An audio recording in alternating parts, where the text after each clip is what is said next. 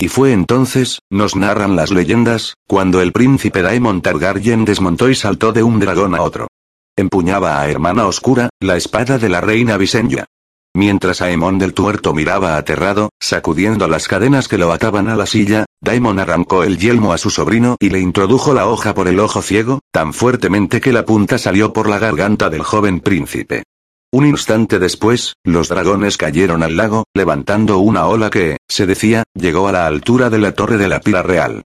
Ningún hombre ni dragón podría haber sobrevivido a tal impacto, dijeron los pescadores que lo presenciaron. Y así fue. Caraxes vivió lo justo para arrastrarse hasta la orilla.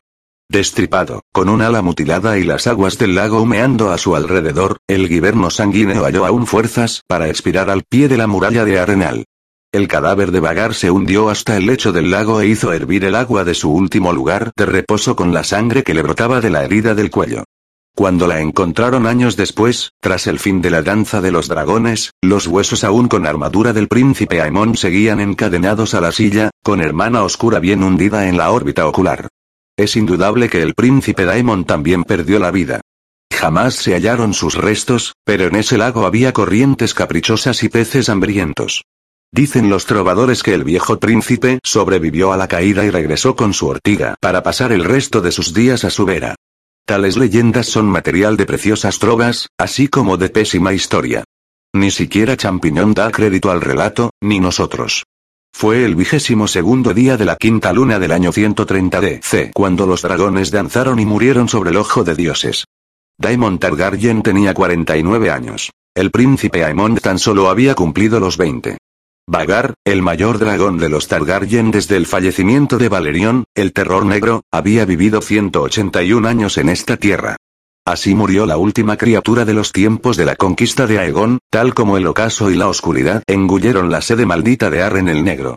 Sin embargo, cerca hubo tan pocos testigos que pasaría algún tiempo hasta que se difundiese la noticia de la batalla final del príncipe Daemon. La muerte de los dragones Raemira destronada en desembarco del rey, la reina Raemira se encontraba más aislada con cada traición. El presunto cambiacapas Adam Velaryon había huido antes de que tuvieran ocasión de interrogarlo, lo que dejaba demostrada su culpabilidad según el gusano blanco. Lord Celtigar coincidía, así que propuso un nuevo y sangrante impuesto sobre cualquier niño nacido fuera del matrimonio. Tal tasa no solo reabastecería las arcas de la corona, sino que también limpiaría el reino de bastardos. Sin embargo, Su Alteza tenía inquietudes más apremiantes que el tesoro. Al ordenar el prendimiento de Adam Velaryon, no solo había perdido un dragón y un jinete, sino también a la mano de la reina, y más de la mitad del ejército que había zarpado de Roca Dragón a fin de hacerse con el trono de hierro estaba compuesto por hombres juramentados de la casa Velaryon. Cuando se supo que Lord Corlys languidecía en un calabozo bajo la fortaleza roja, comenzaron a abandonar su causa por centenares. Algunos se dirigieron a la plaza de los zapateros a engrosar las multitudes reunidas en torno al pastor, mientras que otros se zafaron por los portillos o saltaron la muralla con intención de regresar a marca deriva. Ni siquiera los que se quedaron eran de fiar. Eso quedó demostrado cuando dos espadas juramentadas de la serpiente marina, Ser Demiswodurig y Ser Torontrue, se abrieron paso hacia las mazmorras a mandoblazo limpio para liberar a su señor reveló aquellos planes a Lady Miseria, una meretriz a quien se beneficiaba ser Torón, de modo que detuvieron y ahorcaron a los chasqueados rescatadores. Los dos caballeros murieron al amanecer, pateando y retorciéndose contra la muralla de la fortaleza roja cuando las sogas se les ciñeron en torno al cuello. Aquel mismo día, no mucho después del ocaso, otro horror visitó la corte de la reina. Elaena Targaryen, hermana, esposa y soberana del rey Aegon, el segundo de su nombre, así como madre de sus hijos, se lanzó desde su ventana del torreón de Maegor para morir atravesada por las picas de hierro que erizaban el foso seco. Tan solo contaba 21 años. Al cabo de medio año de cautiverio, ¿por qué elegiría la reina de Aegon aquella precisa noche para quitarse la vida?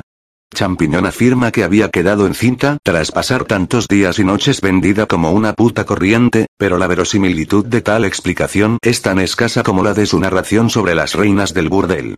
El gran maestre Munkun cree que el horror de ver morir a Ser Torón y a Ser Demis la impelió a cometer tal acto, pero si la joven había conocido a ambos hombres, tan solo pudo ser como carceleros, y no hay prueba alguna de que presenciara su ahorcamiento. Según el sectón Eustace, Lady Misaria, el gusano blanco, eligió esa misma noche para narrar a Elaine la muerte de su hijo Maelor y las macabras circunstancias del deceso, si bien cuesta concebir el motivo que pudiera haber tenido, más allá de la simple malicia. Los maestres discutirán la certeza de tales asertos, pero aquella fatídica noche se contaba una historia más siniestra en las calles y callejas de desembarco del rey, en posadas, burdeles y cacharrerías, aún en los sacros sectos. La reina Elaena había sido asesinada, a decir de las hablillas, igual que sus hijos antes que ella. El príncipe Daeron y sus dragones pronto estarían a las puertas, y con ellos, el fin del reinado de Rhaenyra. La vieja reina estaba decidida a que su joven hermana no sobreviviese para regodearse de su caída, de modo que envió a Ser Luthor Argent con la misión de aferrar a Elaena con sus enormes y fuertes manos y de fenestrarla para que feneciese atravesada por las picas. Cabría preguntarse de dónde salió tan ponzoñosa calumnia, porque, sin duda alguna, se trataba de una calumnia. El gran maestre Munkun cree que tiene su origen en el pastor, ya que millares de personas lo habían oído clamar pronunciando las palabras crimen y reina. Pero concibió él la mentira, o solo se hacía eco del oído de otros labios. Champiñón quiere hacernos creer que fue lo segundo. Una difamación también no podía ser obra sino de Laris Strong, afirma el enano, ya que el patizambo jamás había abandonado desembarco del rey, como muy pronto se revelaría. Tan solo se había ocultado entre las sombras, desde las cuales siguió tramando y difundiendo rumores. ¿Es posible que muriese asesinada? Sí, pero parece improbable que la reina Rhaenyra fuera la artífice. Elaena Targaryen era una criatura destrozada que no suponía peligro alguno para su alteza. Tampoco mencionan nuestras fuentes una especial enemistad entre ambas. Si Rhaenyra hubiera deseado matar a alguien, ¿no habría sido la reina viuda Alicent quien habría aterrizado en las estacas? Es más, contamos con abundantes pruebas de que, en el momento de la muerte de la reina Elaena, Ser Luthor Argent, el presunto asesino, estaba cenando con tres centenares de sus capas doradas en los barracones vecinos a la puerta de los dioses. De todos modos, el rumor sobre el asesinato de la soberana Elaena pronto estuvo en labios de medio desembarco del rey. Que se creyese tan rápidamente demuestra hasta qué punto se había vuelto la ciudad en contra de la, en otros tiempos, bien amada soberana. Odiaban a Rhaenyra y apreciaban a Elaena. Tampoco el pueblo llano de la urbe había olvidado el cruel asesinato del príncipe Jaehaerys a manos de sangre y queso, ni el triste destino del príncipe Maelor en Puente Amargo. El fin de la Ena había sido misericordiosamente rápido. Una pica se le hundió en el cuello y murió sin emitir un solo sonido. En el momento de su defunción, al otro lado de la ciudad, en la colina de Raendis, su dragona, Fuego en Sueño, se alzó de repente con un rugido que sacudió Pozo Dragón y quebró dos de las cadenas que la retenían. Cuando la reina viuda Alicen recibió la noticia del deceso de su hija, se rasgó las vestiduras y lanzó una funesta maldición sobre su rival. Aquella noche, desembarco del rey se alzó en una sangrienta revuelta. Los disturbios empezaron en los callejones y recovecos del lecho de pulgas, donde tanto hombres como mujeres furiosos, ebrios y atemorizados surgieron por centenares de las tabernuchas, los reñideros de ratas y las cacharrerías. Desde allí, los amotinados se extendieron por toda la ciudad, clamando justicia para los príncipes muertos y su madre asesinada. Se volcaron carros y carretas. Se saquearon tiendas. Se desvalijaron e incendiaron viviendas. Los capas doradas que intentaron poner coto a los disturbios fueron rodeados y linchados con saña. No se libró nadie, ni de alta ni de baja cuna. Lanzaban desperdicios a los señores y desmontaban a los caballeros. Lady Darla Deddings vio cómo apuñalaban a su hermano en un ojo por tratar de defenderla de tres palafreneros beodos empeñados en violarla. Los marinos, incapaces de regresar a sus navíos, atacaron la puerta del río y libraron una enconada batalla contra la guardia de la ciudad.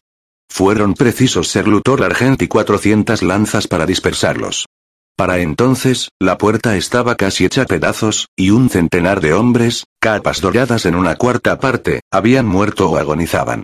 Tales rescatadores no auxiliaron a Lord Bartimos Celtigar, cuya mansión murada estaba defendida tan solo por seis guardias y unos cuantos criados armados apresuradamente. Cuando los revoltosos treparon en manada por la muralla, los dubitativos defensores depusieron las armas y huyeron, o engrosaron las filas de los atacantes. Arthur Celtigar, un mozo de 15 años, se defendió brevemente en una puerta, espada en mano, y contuvo a la turba vociferante mientras pudo, hasta que una criada traicionera dejó entrar a los amotinados por una puerta trasera. El valiente joven murió al atravesarle la espalda una lanza. El propio Lord Bartimos se abrió paso a espadazos hasta los establos, donde vio que los caballos que no habían robado estaban muertos. Tras prender al despreciado consejero de la moneda de la reina, lo ataron a un poste y lo torturaron hasta que reveló el esconderijo de sus riquezas. Luego, un curtidor llamado Watt anunció que no había satisfecho su impuesto sobre la verga y debía entregar su hombría a la corona como multa. El clamor de la revuelta procedente de la plaza de los zapateros se oía desde todos los barrios. El pastor se nutrió aún más de la ofuscación reinante e invocó la ira divina para que cayese sobre esta reina antinatura que se sienta sangrante en el trono de hierro, con los labios de ramera relucientes y rojos por la sangre de su dulce hermana.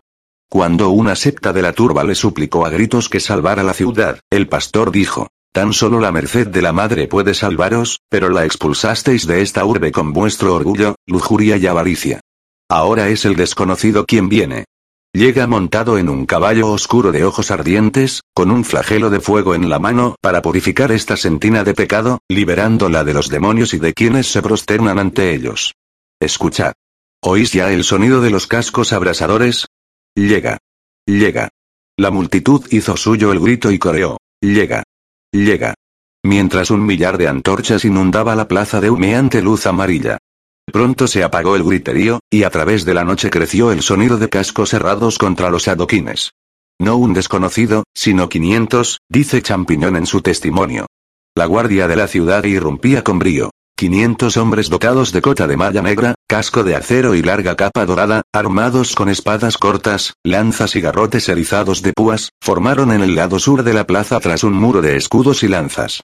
A su cabeza montaba Ser Luthor Argent en un caballo acorazado, espada larga en mano. Su simple visión bastó para que centenares de desembarqueños saliesen corriendo por costanillas, pasajes y callejones. Cientos más huyeron cuando Ser Luthor dio la orden de avanzar a sus capas doradas. Diez mil se quedaron, no obstante. Era tal la aglomeración, que muchos que con sumo gusto habrían escapado se hallaban incapaces de moverse y sufrían empujones, apreturas y empellones. Otros se abalanzaron con las armas prestas y se pusieron a gritar y maldecir, mientras las lanzas avanzaban al lento toque de un tambor. Apartad, malditos necios, rugía ser Luthor a los corderos del pastor. Marchaos. No se os hará ningún daño. Marchaos. Tan solo queremos al pastor. Hay quien dice que el primer muerto fue un panadero, que gruñó de sorpresa cuando una punta de lanza le atravesó las carnes y se vio el mandil teñido de rojo. Otros afirman que fue una niñita arrollada por el caballo de guerra de Ser Luthor. Una piedra partió volando de la turba y alcanzó a un lancero en una ceja. Se oyeron chillidos e imprecaciones. Llovieron palos, piedras y bacines desde los tejados. Un arquero, en el otro extremo de la plaza, empezó a lanzar flechas. Arrojaron una antorcha a un guardia, y su capa dorada tardó poco en arder. Al otro lado de la plaza de los zapateros, el pastor estaba rodeado de acólitos. Detenedlo, gritó Ser Luthor. Prendelo. Detenedlo. Espoleó a su montura y se abrió paso a través de la muchedumbre, y sus capas doradas lo siguieron dejando a un lado las lanzas para desenvainar espadas y porras. Los seguidores del pastor gritaban, caían y corrían.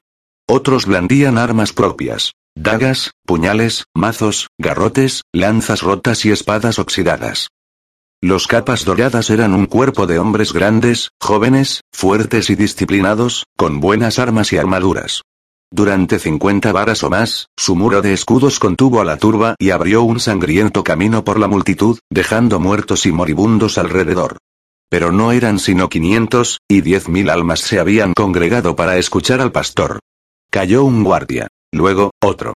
De pronto, el populacho se colaba por los huecos de su línea.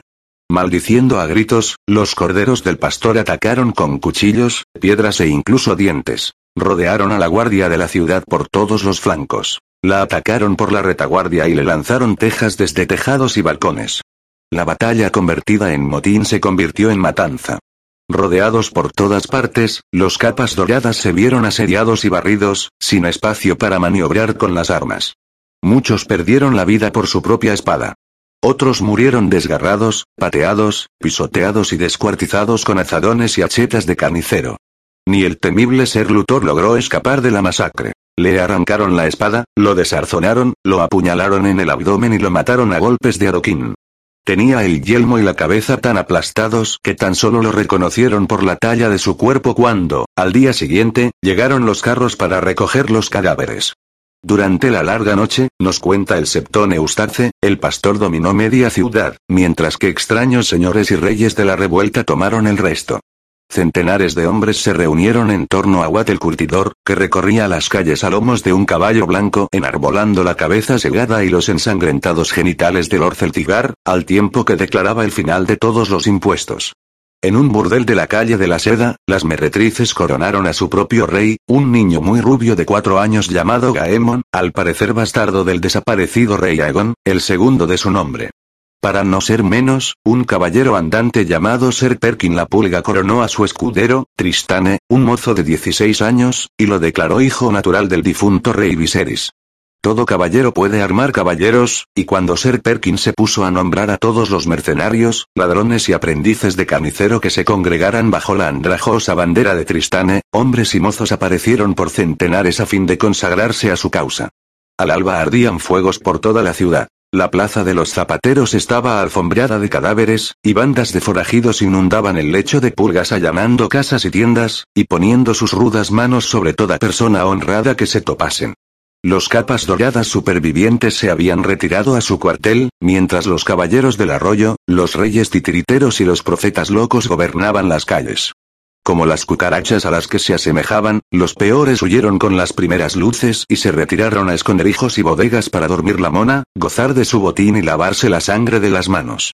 Los capas doradas de la Puerta Vieja y la Puerta del Dragón realizaron una incursión por orden de sus capitanes, Ser Balón Birch y Ser Gartel Leporino, y a mediodía habían logrado restablecer cierta apariencia de orden en las calles del norte y el este de la colina de Raenis. Ser Medrin Manderly, al mando de un centenar de hombres de Puerto Blanco, hizo lo propio en la zona noreste de la colina alta de Aegon hasta la Puerta de Hierro. El resto de desembarco del rey estaba sumido en el caos. Cuando Ser Torren Manderly condujo a sus norteños por el Garfio, encontraron la plaza del pescado y el callejón del río plagados de los caballeros del arroyo de Ser Perkin. En la puerta del río, la maltratada bandera del rey Tristane ondeaba sobre las almenas, mientras los cadáveres del capitán y tres de sus sargentos colgaban de la torre. El resto del destacamento de pisamierdas se había pasado al bando de Ser Perkin. Ser Torren perdió a la cuarta parte de sus hombres tratando de regresar a la fortaleza roja por las bravas, pero salió con bien comparado con Ser Lorent Marbrand, que se adentró con un centenar de caballeros y soldados en el lecho de pulgas. Regresaron 16. Ser Laurent, Lord Comandante de la Guardia Real, no se contaba entre ellos. Para el ocaso, Rhaenyra Targaryen se encontraba asediada por todos los flancos, con su reino en ruinas. La reina sollozó cuando la informaron de la muerte de Ser Laurent, atestigua Champiñón, pero se enrabietó cuando supo que Poza de la doncella se había pasado al enemigo, que la joven Ortiga había escapado y que su bien amado consorte la había traicionado, y tembló cuando Lady Misaria la advirtió de la inminente oscuridad, ya que esa noche podía ser peor que la anterior si cabía. Al amanecer, un centenar de hombres la atendían en el salón del trono, pero uno por uno se habían escabullido o licenciado, hasta que tan solo sus hijos y yo quedamos con ella. Mi fiel champiñón, me dijo su Alteza, ojalá todos esos hombres fueran tan fieles como tú. Debería nombrarte mi mano cuando repliqué que prefería ser su consorte, se rió. Ningún sonido fue jamás tan dulce. Me alegró oírla reír nada dice el relato verídico de Munkun de la risa de la reina. Tan solo que pasaba de la ira a la desesperación y viceversa, y se aferraba tan fuertemente al trono de hierro que cuando se puso el sol le sangraban ambas manos. Entregó el mando de los capas doradas a Ser Balón Birch, capitán de la Puerta de Hierro. Envió cuervos a Invernalia y al nido de águilas impetrando más ayuda. Ordenó que se redactase un decreto de muerte, proscripción y confiscación contra los Mootón de Poza de la doncella, y nombró al joven Ser Glendon Goodlor comandante de la Guardia Real. Aunque tan solo contaba 20 años y era miembro de los Espadas Blancas desde hacía menos de un giro de luna, Goode se había distinguido durante la refriega del lecho de pulgas ese mismo día. Fue quien recuperó el cadáver de Ser Laurent para evitar que lo profanasen los amotinados.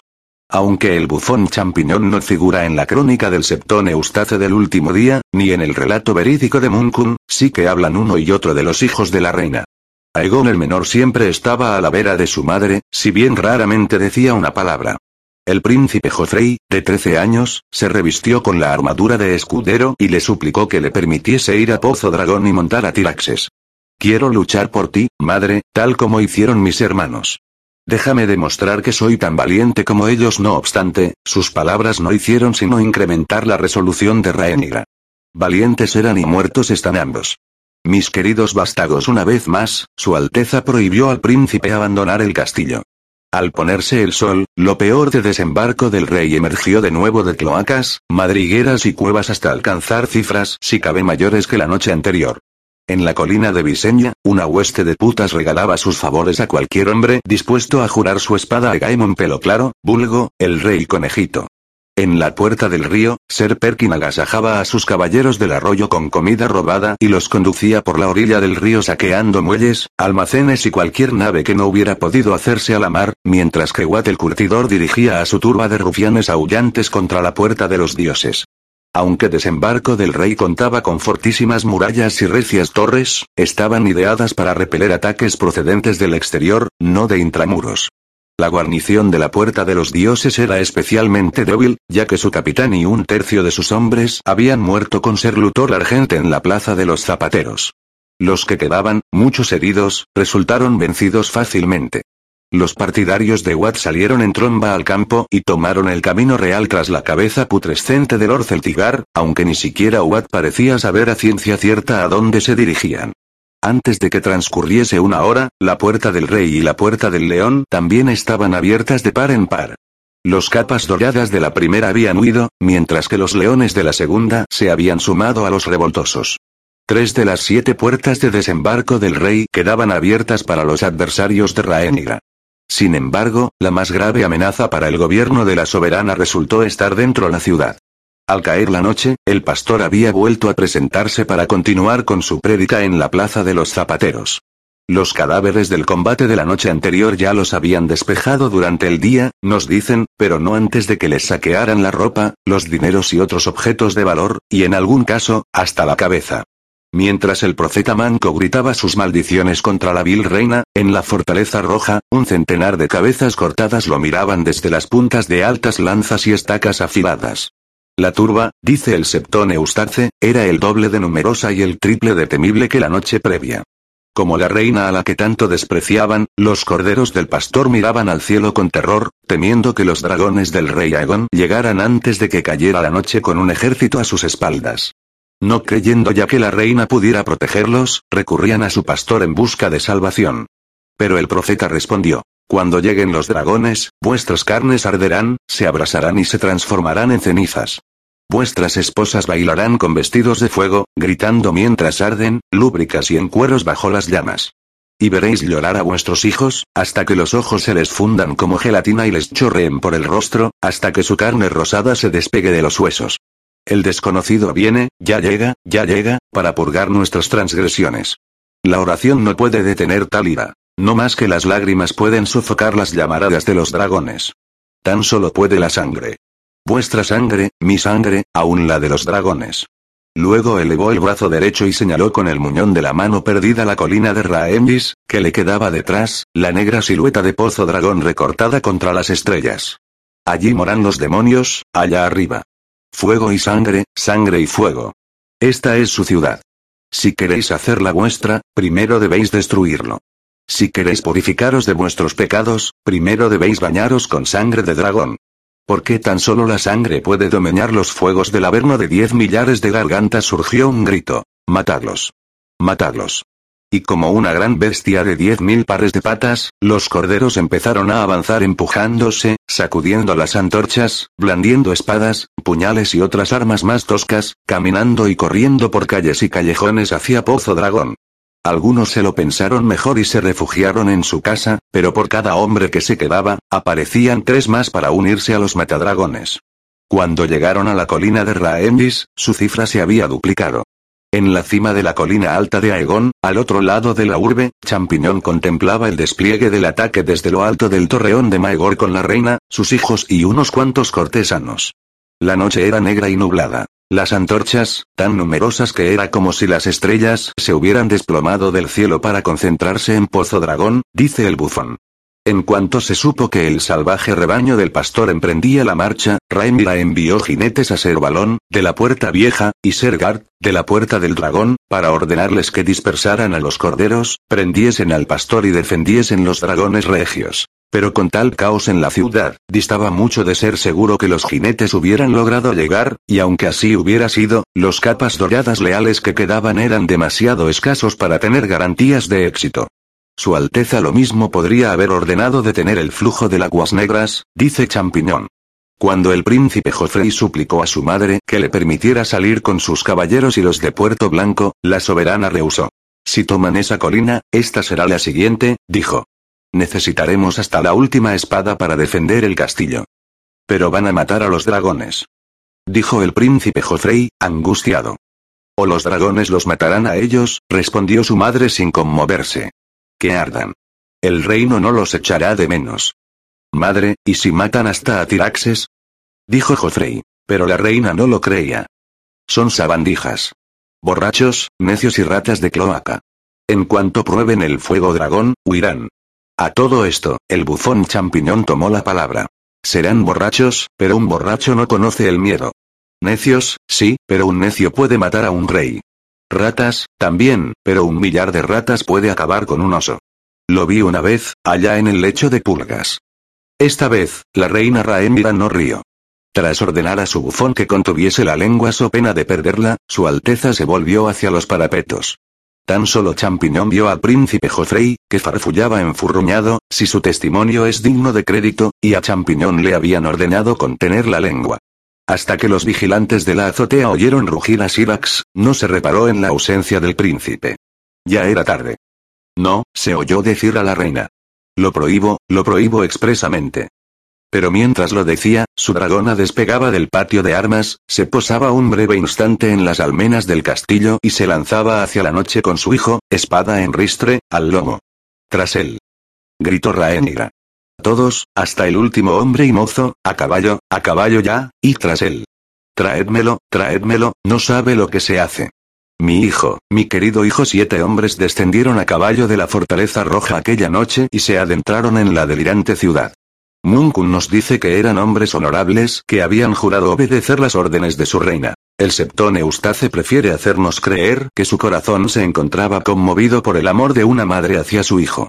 Champiñón los tacha de bobalicones, viles cobardes ávidos de alguna generosa recompensa y demasiado atontolinados para comprender que podían morir. Por una vez, puede que nuestros tres cronistas estén en lo cierto, al menos en parte.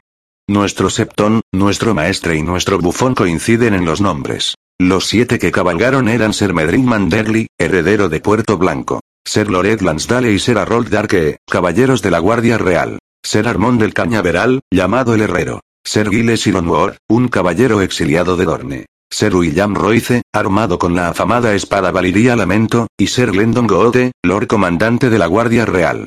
Seis escuderos, ocho capas doradas y veinte hombres de armas acompañaron asimismo a los siete adalides, aunque sus nombres, guay, no han llegado a nuestros días. Muchos juglares han trovado sobre la cabalgada de los siete, y muchas historias se han narrado sobre los peligros que arrostraron al abrirse camino a brazo partido por desembarco del rey mientras ardía en derredor y discurrían ríos de sangre por los callejones del lecho de pulgas. Ciertas trovas contienen alguna verdad, pero dar cuenta de ellas sobrepasa nuestro propósito. Se canta también el último vuelo del príncipe Joffrey. Hay trovadores que hallan gloria aún en una letrina, nos dice Champiñón, pero hace falta un bufón para decir la verdad. Aunque no cabe duda del coraje del príncipe, su acto fue una locura. No vamos a apreciarnos de conocer el vínculo que une a un dragón con su jinete, puesto que mentes más preclaras han reflexionado sobre este misterio durante centurias. Sí sabemos, no obstante, que los dragones no son caballos a los que pueda montar cualquiera que se encarame a su lomo. Sirax era la dragona de la reina y no había tenido otro jinete. Aunque el príncipe Joffrey le resultaba conocido por la vista y el olor, y era una presencia que no le causaba alarma alguna cuando hurgaba entre sus cadenas, la gran dragona amarilla no deseaba que la montase. En su ansia por marcharse antes de que lo pudieran detener, el príncipe había montado a Sirax sin silla ni fusta. Su intención, debemos suponer, era entrar en liza a lomos de Sirax, o más probablemente, cruzar la ciudad hasta Pozo Dragón y llegar a Tiraxes. Tal vez pretendiese también liberar a los demás dragones. Joffrey jamás llegó a la colina de Rhaenys. En cuanto remontó el vuelo, Sirac se retorció debajo de él y luchó por desembarazarse de su desusado jinete. Desde abajo, piedras, lanzas y flechas volaban hacia él de manos de los sanguinarios corderos del pastor, lo cual enfurecía más si cabe a la dragona. A un centenar de varas sobre el lecho de pulgas, el príncipe Joffrey resbaló de su lomo y cayó a tierra. Junto a un cruce donde se unían cinco callejas, la caída del príncipe alcanzó su sangriento fin. Se estrelló primero contra un tejado muy empinado y luego rodó por él, hasta desmoronarse otras 30 varas con un aluvión de tejas rotas. Nos dicen que se fracturó la espalda, que lajas de teja llovieron sobre él como cuchillos, que se le escapó la espada de la mano y le atravesó el vientre. En el lecho de pulgas, los hombres hablan aún de la hija de un cerero, llamada Robin, que acunó al maltrecho príncipe entre los brazos y lo consoló mientras moría, pero hay más de leyenda que de historia en tal narración. Madre, perdóname, dijo, al parecer, Joffrey con su último aliento. Aunque aún se debate si se refería a su madre, la soberana, o rezaba a la Madre Divina. Así pereció Joffrey Velaryon, príncipe de Rocadragón y heredero del trono de hierro, el último hijo de la reina Rhaenyra y Laenor Velaryon o el último bastardo de Ser Arwyn Strong, según qué verdad decida creer cada uno. La turba no tardó en caer sobre su cadáver. A Robin, la hija del cerero, si es que existió, la espantaron. Los saqueadores arrancaron las botas de los pies del príncipe y la espada de su tripa, y lo despojaron de sus finas y ensangrentadas ropas. Otros, si cabe más salvajes, empezaron a desmembrarlo. La escoria callejera le cortó ambas manos para hacerse con las sortijas. Le rebanaron el pie derecho por el tobillo, y un aprendiz de carnicero estaba cortándole el cuello para quedarse con la cabeza cuando los siete que cabalgaron llegaron en tropel. Allí, entre los hedores del lecho de pulgas, se libró una batalla sobre el fango y la sangre por la posesión del cadáver del príncipe Joffrey. Los caballeros de la reina, al final, lograron hacerse con los restos, excepción hecha del pie perdido, si bien tres de los siete cayeron en el combate. El dorniense Ser Giles Ironwood fue descabalgado y muerto a porrazos, mientras que a Ser William Royce lo derribó un hombre que saltó de un tejado para caerle sobre la espalda, su afamada arma, lamento, se la arrancaron de la mano y se la llevaron. No se ha vuelto a saber de ella. Más gravoso fue el sino de Ser Glendon Goode, atacado por la espalda por un hombre que portaba una antorcha y prendió su larga y alba capa. Cuando las llamas le lamieron la espada, su caballo retrocedió aterrado y lo derribó, así que la multitud se arremolinó sobre él y lo despedazó. A sus tan solo 20 años, Ser Glendon había sido Lord Comandante de la Guardia Real durante menos de un día. Mientras la sangre corría por los callejones del lecho de pulgas, otra batalla se desarrollaba en torno a Pozo Dragón, en la colina de Rhaenys. Champiñón no andaba errado. Un enjambre de ratas hambrientas puede acabar con toros, osos y leones, siempre que haya bastantes. Por muchas que logre matar el toro o el oso, siempre hay más que muerden las grandes patas de la bestia, le trepan al vientre, le corretean por el lomo. Así fue aquella noche.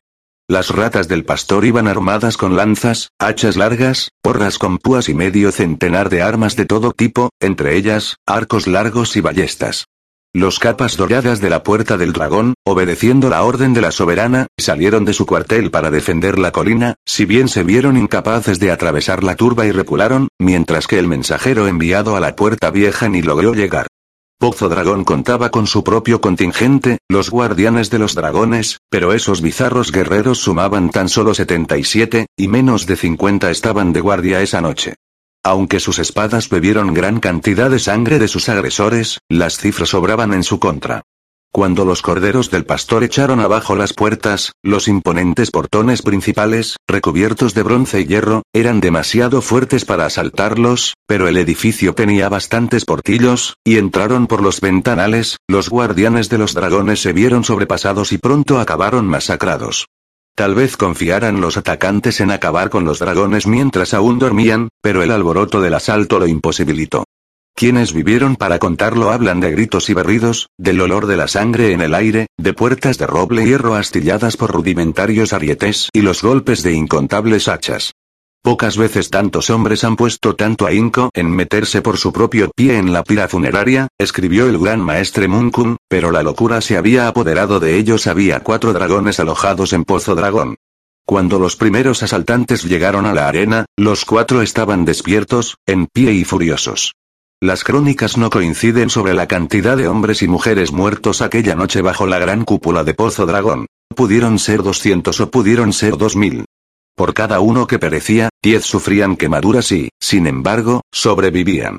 Atrapados en el pozo, rodeados de muros y una bóveda y atados por gruesas cadenas, los dragones no podían salir volando ni usar las alas para repeler los ataques o acometer a sus enemigos, por lo que lucharon con cuernos, garras y colmillos, volviéndose hacia uno y otro lado como toros en un reñidero de ratas del lecho de pulgas. Pero estos toros exhalaban fuego. Pozo Dragón se vio transformado en un encarnizado infierno, donde hombres en llamas daban tumbos gritando en el humo, mientras la carne se desprendía de sus huesos ennegrecidos, escribe el septón Eustace, pero por cada hombre que caía, aparecían diez más gritando que los dragones debían morir. Y uno por uno, murieron Shrikos fue el primer dragón en sucumbir, a manos de un leñador conocido como Obel Talador, que trepó a su cuello y le hincó el hacha en el cráneo mientras la bestia rugía y se retorcía tratando de derribarlo. Siete golpes asestó con las piernas enroscadas en torno al cuello del dragón, y cada vez que caía el hacha, rugía el nombre de uno de los siete. Fue el séptimo golpe, el del desconocido, el que mató al dragón al atravesar escamas y huesos hasta penetrar los sesos, si es que hemos de creer a Eustace. A Morgul, está escrito, le dio muerte el caballero ardiente, un energúmeno de recia armadura que se lanzó de cabeza a la llamarada del dragón, lanza en mano, y le clavó la punta en un ojo repetidas veces, aun mientras las llamas le derretían la armadura de acero y devoraban la carne de su interior. Tiraxes, el dragón del príncipe Jofrey, se retiró a su guarida, nos narran, abrasando a tantos aspirantes a matadragones mientras lo acometían, que su entrada quedó pronto taponada por los cadáveres. Pero debe recordarse que todas las cuevas artificiales tenían dos entradas, una frente a las arenas del pozo y la otra abierta a la ladera. Fue el mismísimo pastor quien ordenó a sus partidarios entrar por la puerta trasera, y allá fueron cientos, aullando y rodeados de humo, con espadas, lanzas y hachas. Al volverse Tiraxes, las cadenas lo retuvieron y lo envolvieron en una red de acero que limitaba fatalmente sus movimientos. Media docena de hombres, y una mujer, afirmarían después haberle asestado el golpe de gracia. Como su amo, Tiraxes sufrió aún más indignidades tras morir, ya que los seguidores del pastor le rajaron las membranas de las alas y desgarraron tiras para hacerse capas de piel de dragón. La última de los cuatro dragones del pozo no murió tan fácilmente. Cuenta la leyenda que Fuego en Sueño se había liberado de dos de sus cadenas a la muerte de la reina Elaena y, cuando la acometió la turba, rompió las que le quedaban al arrancar los soportes de los muros. Luego se lanzó contra el gentío con uñas y dientes, destrozando hombres y desmembrándolos a cada exhalación de sus terribles llamaradas. Mientras otros la cercaban, alzó el vuelo, circundó el cavernoso interior de Pozo Dragón y se lanzó al ataque de los hombres que tenía debajo. Tiraxes, Shrikos y Morgul mataron a decenas, de eso cabe poca duda, pero Fuego en Sueño acabó con más que los otros tres juntos. Centenares de atacantes huyeron aterrorizados de sus llamas. Pero más centenares, ebrios o locos, o poseídos por el valor del mismísimo guerrero, prosiguieron. Incluso en la clave de la bóveda, el dragón quedaba aún al alcance de los arqueros y ballesteros, de modo que dardos y flechas de punta cuadrada volaban hacia fuego en sueño doquiera que fuese, desde tan cerca que algunos le atravesaban las escamas. Cuando aterrizaba, los hombres acudían en masa, la acometían y la hacían volver a despegar. Por dos veces voló la dragona a las grandes puertas broncíneas de Pozo Dragón, pero las hallaba cerradas, atrancadas y defendidas por filas enteras de lanzas. Incapaz de huir, Fuego en Sueño retomó el ataque y se cebó en sus atormentadores hasta que las arenas del pozo quedaron sembradas de cadáveres calcinados y el aire estaba denso por el humo y el olor a carne quemada. Pero aún así volaban las lanzas y las flechas. El final llegó cuando una saeta le penetró un ojo. Medio ciega y enloquecida por una decena de heridas menos graves, desplegó las alas y voló hacia la gran cúpula en un último y desesperado intento de irrumpir a cielo abierto. Ya debilitada por las llamaradas, la bóveda se rajó por el impacto. A continuación, la mitad se desplomó y aplastó tanto a la dragona como a los metadragones bajo montañas de piedra y escombros. El asalto a Pozo Dragón se había consumado. Cuatro dragones de los Targaryen habían muerto, aunque a un precio inmenso. Sin embargo, el pastor no cantaba aún victoria, ya que la dragona de la reina seguía viva y libre. Y cuando los supervivientes quemados y ensangrentados de la carnicería salieron dando traspiés de las ruinas humeantes, Sirax descendió de los cielos sobre ellos. Champiñón se encontraba entre quienes observaban con la reina Raemira desde lo alto del torreón de Maegor. Un millar de gritos y aullidos resonó por toda la urbe, mezclados con el rugido del dragón, nos narra. En la cima de la colina de Raendis, Pozo Dragón lucía una corona de fuego amarillo, ardiendo con tal fulgor que parecía que se alzaba el sol. Hasta la reina temblaba al contemplarlo, con las lágrimas corriéndole por las mejillas. Jamás he presenciado una visión más terrible, más gloriosa. Muchos de cuantos acompañaban a la reina en la azotea huyeron, según nos cuenta el enano, temiendo que los fuegos envolvieran pronto toda la ciudad, incluso la fortaleza roja, situada en la cima de la colina alta de Aegon. Otros acudieron al septo del castillo para impetrar su salvación. La propia Raemira abrazó a su último hijo vivo, Aegon el menor, y lo apretó fieramente contra su seno. No aflojaría el abrazo hasta el aciago momento en que cayó Sirax. Desencadenada y sin jinete, Sirax muy bien podría haber huido volando de la locura. El cielo era suyo. Podría haber abandonado la ciudad y regresado a la fortaleza roja. Podría haber volado a Roca Dragón. ¿Fueron el ruido y el fuego lo que la atrajeron a la colina de Raembis? ¿Los rugidos y gritos de los dragones moribundos? ¿El olor de la carne quemada?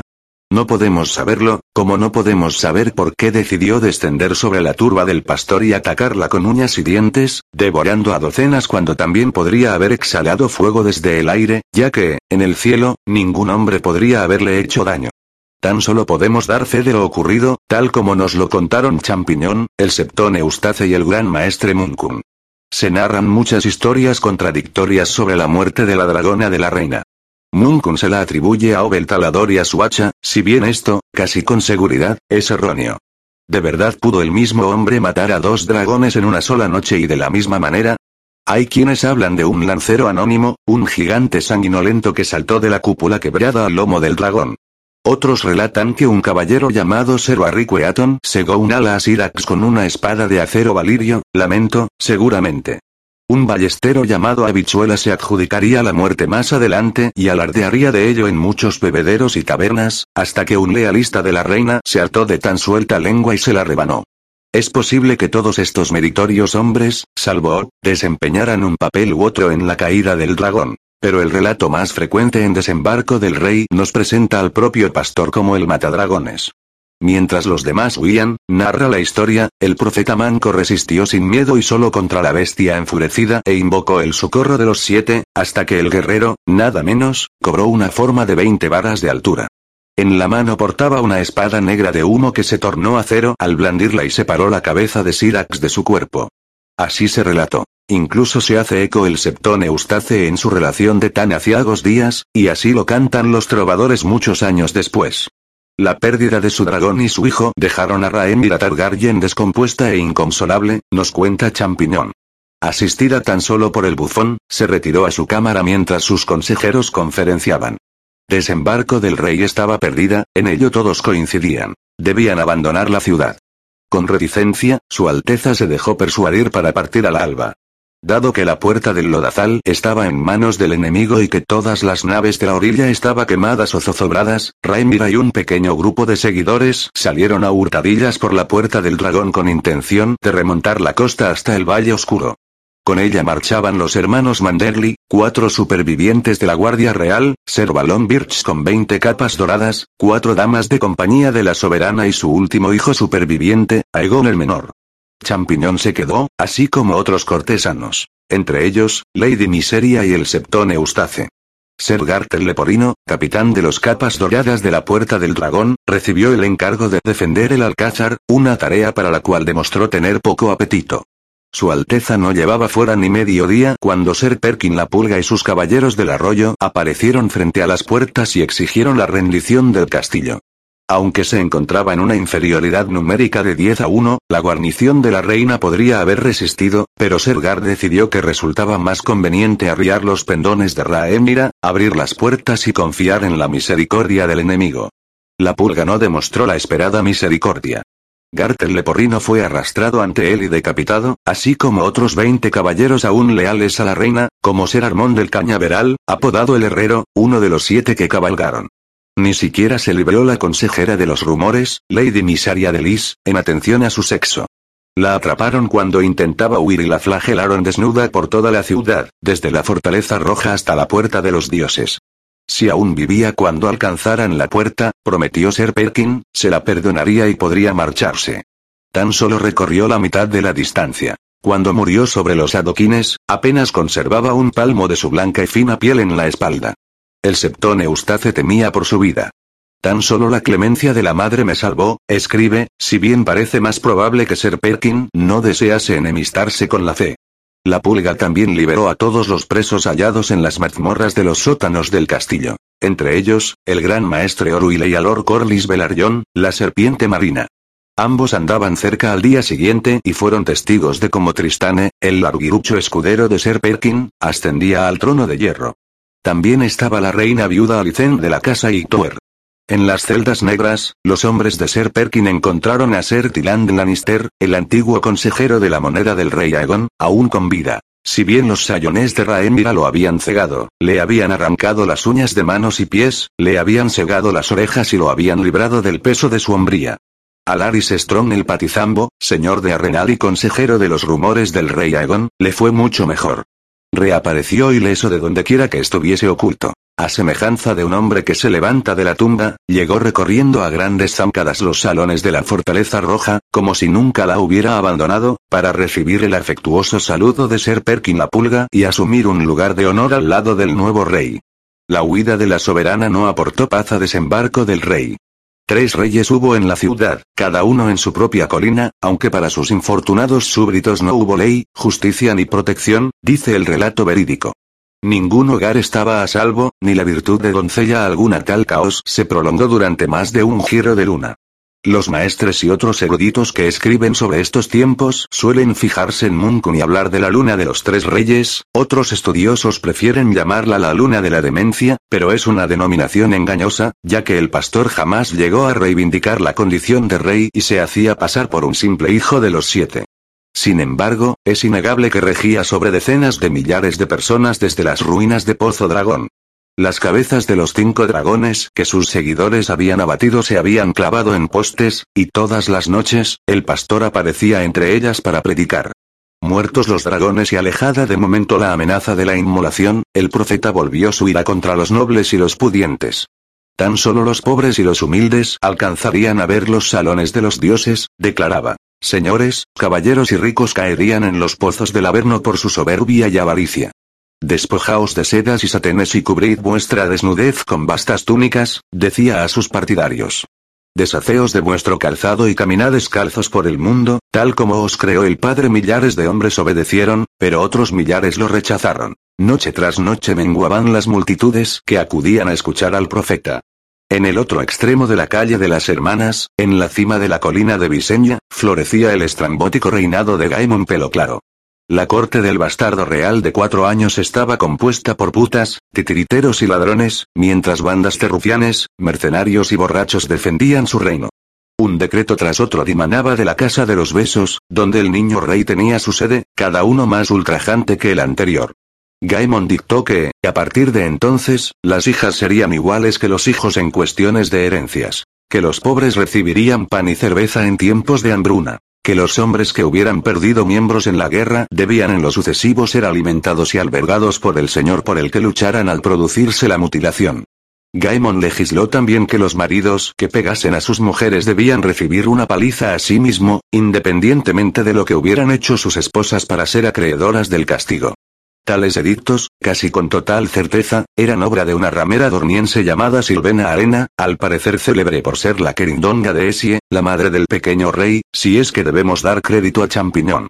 También se dictaban regios decretos en la cima de la colina alta de Aegon, donde Tristane, el títere de Perkin, se sentaba en el férreo trono, si bien estos eran de una naturaleza muy diversa.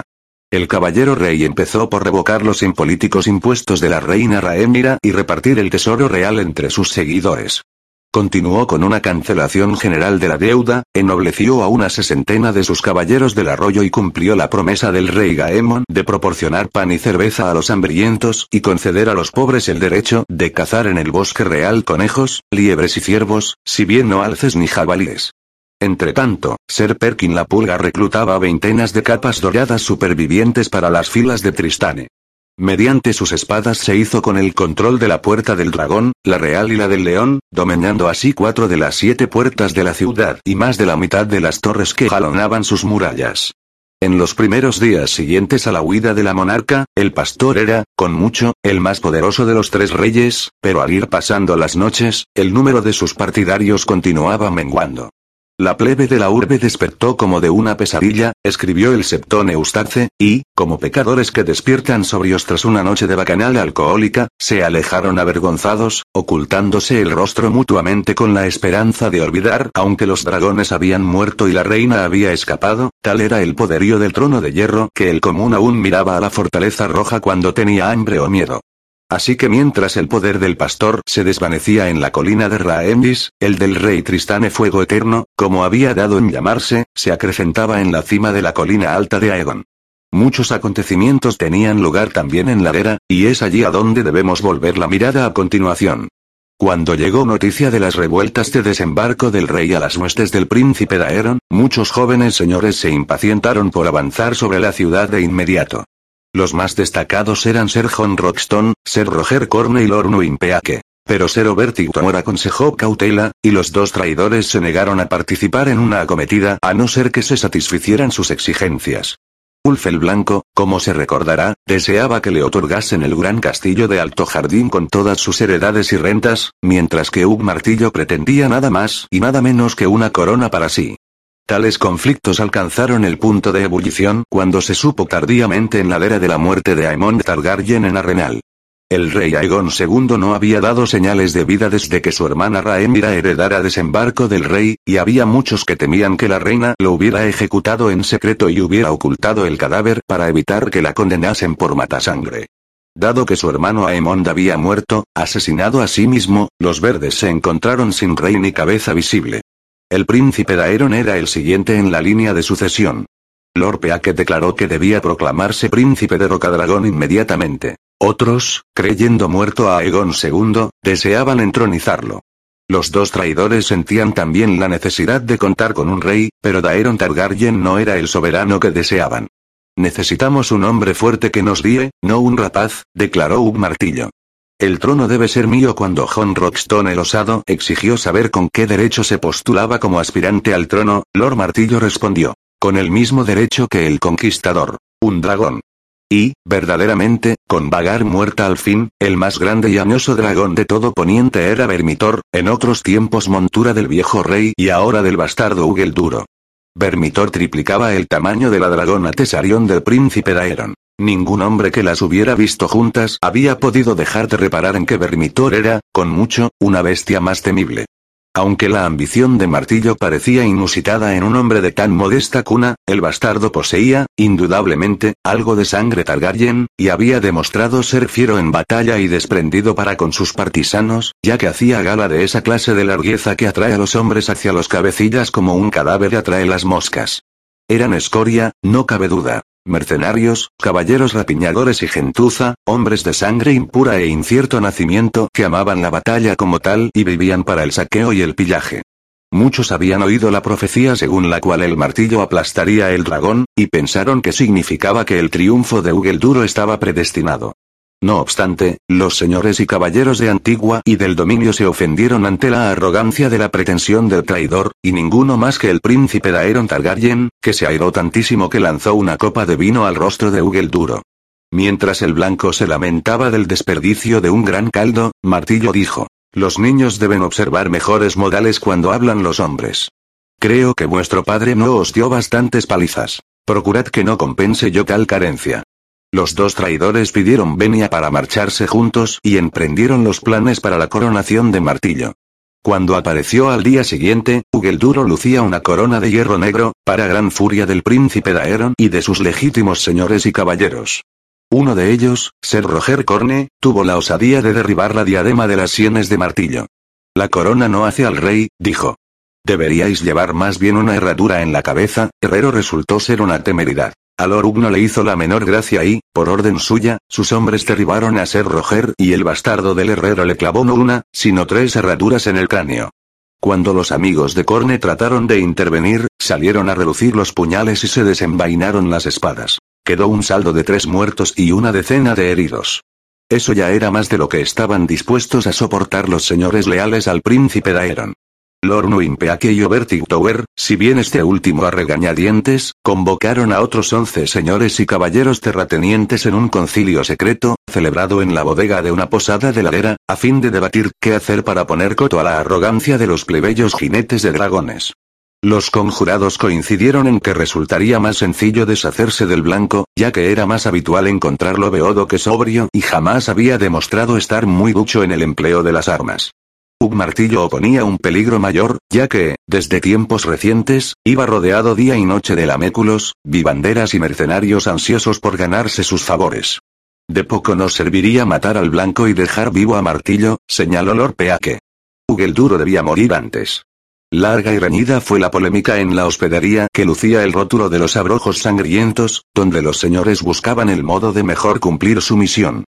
Se puede matar a cualquier hombre, declaró Obertig Tower, pero ¿qué pasa con los dragones? Dados los tumultos de desembarco del rey, dijo Sir Tiller Norcross, solo con Tesarion nos bastaría para retomar el trono de hierro. Lord replicó que la victoria sería mucho más segura con Vermitoria la de plata. Mark Ambrose sugirió que empezaran por tomar la ciudad y se ocuparan del blanco y de martillo tras asegurarse la victoria, pero Richard Roden insistió en que tal proceder sería deshonroso. No podemos pedir a esos hombres que viertan su sangre con nosotros y luego matarlos. Matamos a los bastardos ya mismo, dijo John Roxton el osado, y así zanjó la disputa. Después, que los más valientes de los nuestros reclamen sus dragones y vuelen con ellos para entrar en liza. Ni un solo hombre de aquella cueva dudaba de que Roxton no se refería sino a sí mismo. Aunque el príncipe Daeron no se encontraba presente en el consejo, los abrojos, como se acabaría conociendo a los conspiradores, eran remisos a actuar sin su consentimiento ni bendición. Owen Fossoway, señor de la sidra, recibió el encargo de partir al abrigo de la oscuridad a despertar al príncipe y llevarlo a la bodega para que los juramentados lo informasen de sus planes. El en tiempos amable príncipe no dudó ni un momento cuando Loruno Impeake le presentó las órdenes de ejecución de Ug Martillo y Ulf el Blanco. Más bien las lacró con impaciencia. Los hombres pueden tramar, planear y conspirar, pero más les valdría orar también, ya que ningún plan trazado por el hombre ha resistido jamás los caprichos de los dioses del cielo. Dos días después, la misma noche en que los abrojos pensaban actuar, Ladera despertó en la negrura de la noche con gritos y alaridos. Extramuros, los campamentos ardían. Ríos de caballeros acorazados fluían desde el norte y el oeste provocando una masacre. De las nubes llovían flechas, y un fiero y terrible dragón se cernía sobre ellos. Así comenzó la segunda batalla de la Lera. El dragón era Bruma. Su jinete, Ser Adam Belarion, decidido a demostrar que no todos los bastardos tenían por qué ser cambiacapas, y qué mejor modo que recuperar la Lera de las manos de los dos traidores, cuyo delito lo había deshonrado, los trovadores dicen que Ser Adam había volado desde desembarco del rey hasta el Ojo de Dioses, donde aterrizó en la sacra isla de los rostros y recibió el consejo de los hombres verdes. Los eruditos deben ceñirse a datos sabidos, y lo que sabemos es que Ser Adam voló lejos y deprisa, y descendió en castillos grandes y pequeños, cuyos señores eran leales a la reina, a fin de elevar una hueste. Ya se habían librado muchas batallas y escaramuzas en las tierras regadas por el tridente, y no había prácticamente ninguna aldea ni fortaleza que no hubiera pagado su justiprecio en sangre. Pero Adam Belarion era incansable y de verbo ágil, y los señores de los ríos conocían muy bien los horrores que habían caído sobre la lera. Cuando Ser Adam estuvo listo para descender sobre la ciudad, ya lo seguían cerca de cuatro mil hombres. Benjicot Blackwood, el señor de 12 años del árbol de los cuervos, había colaborado, así como la viuda Sabita Frey, señora de los gemelos, con su padre y sus hermanos de la casa Vibren. Los señores Stanton Piper, José Tesmayor, Derrick Darry y Lionel Deddings habían reclutado a hombres de barbacana y jóvenes muy verdes, si bien todos habían sufrido gravosas pérdidas en las batallas otoñales. Hugo Vance, el joven señor de descanso del caminante, había acudido con 300 de sus hombres, más los mercenarios mirienses de Trombo el Negro. Y lo más notable de todo, la casa Tully se había unido a la guerra. El descenso de Bruma sobre aguas dulces había persuadido, al fin, al reticente guerrero Ser el Tully para que convocase a sus banderizos y lucharan por la reina, contraviniendo así los deseos de Lord Grover, su enfermo y encamado abuelo. Un dragón en un patio hace maravillas para resolver las dudas, parece ser que dijo Ser Elmo. La gran hueste que acampaba junto a la muralla de la era superaba en número a la de los atacantes, pero llevaba demasiado tiempo detenida. Su disciplina se había vuelto laxa, la ebriedad era endémica en el campamento, nos dice el gran maestre Munkun, y la enfermedad había arraigado a sí mismo. La muerte del Lord Ormundi los había dejado sin comandante, y los señores que deseaban asumir el mando en su lugar se encontraban enfrentados entre sí. Tan inmersos estaban en sus rencillas y rivalidades que se habían olvidado de sus auténticos adversarios. El ataque nocturno de Ser Adam les llegó por sorpresa. Antes de que los hombres del príncipe Daeron se enterasen siquiera de que habían entrado en Liza, el enemigo ya estaba entre ellos y los masacraba mientras salían de las tiendas, mientras ensillaban los caballos, mientras bregaban por ponerse la armadura y ceñirse el cinto de la espada. Los mayores estragos los provocó el dragón.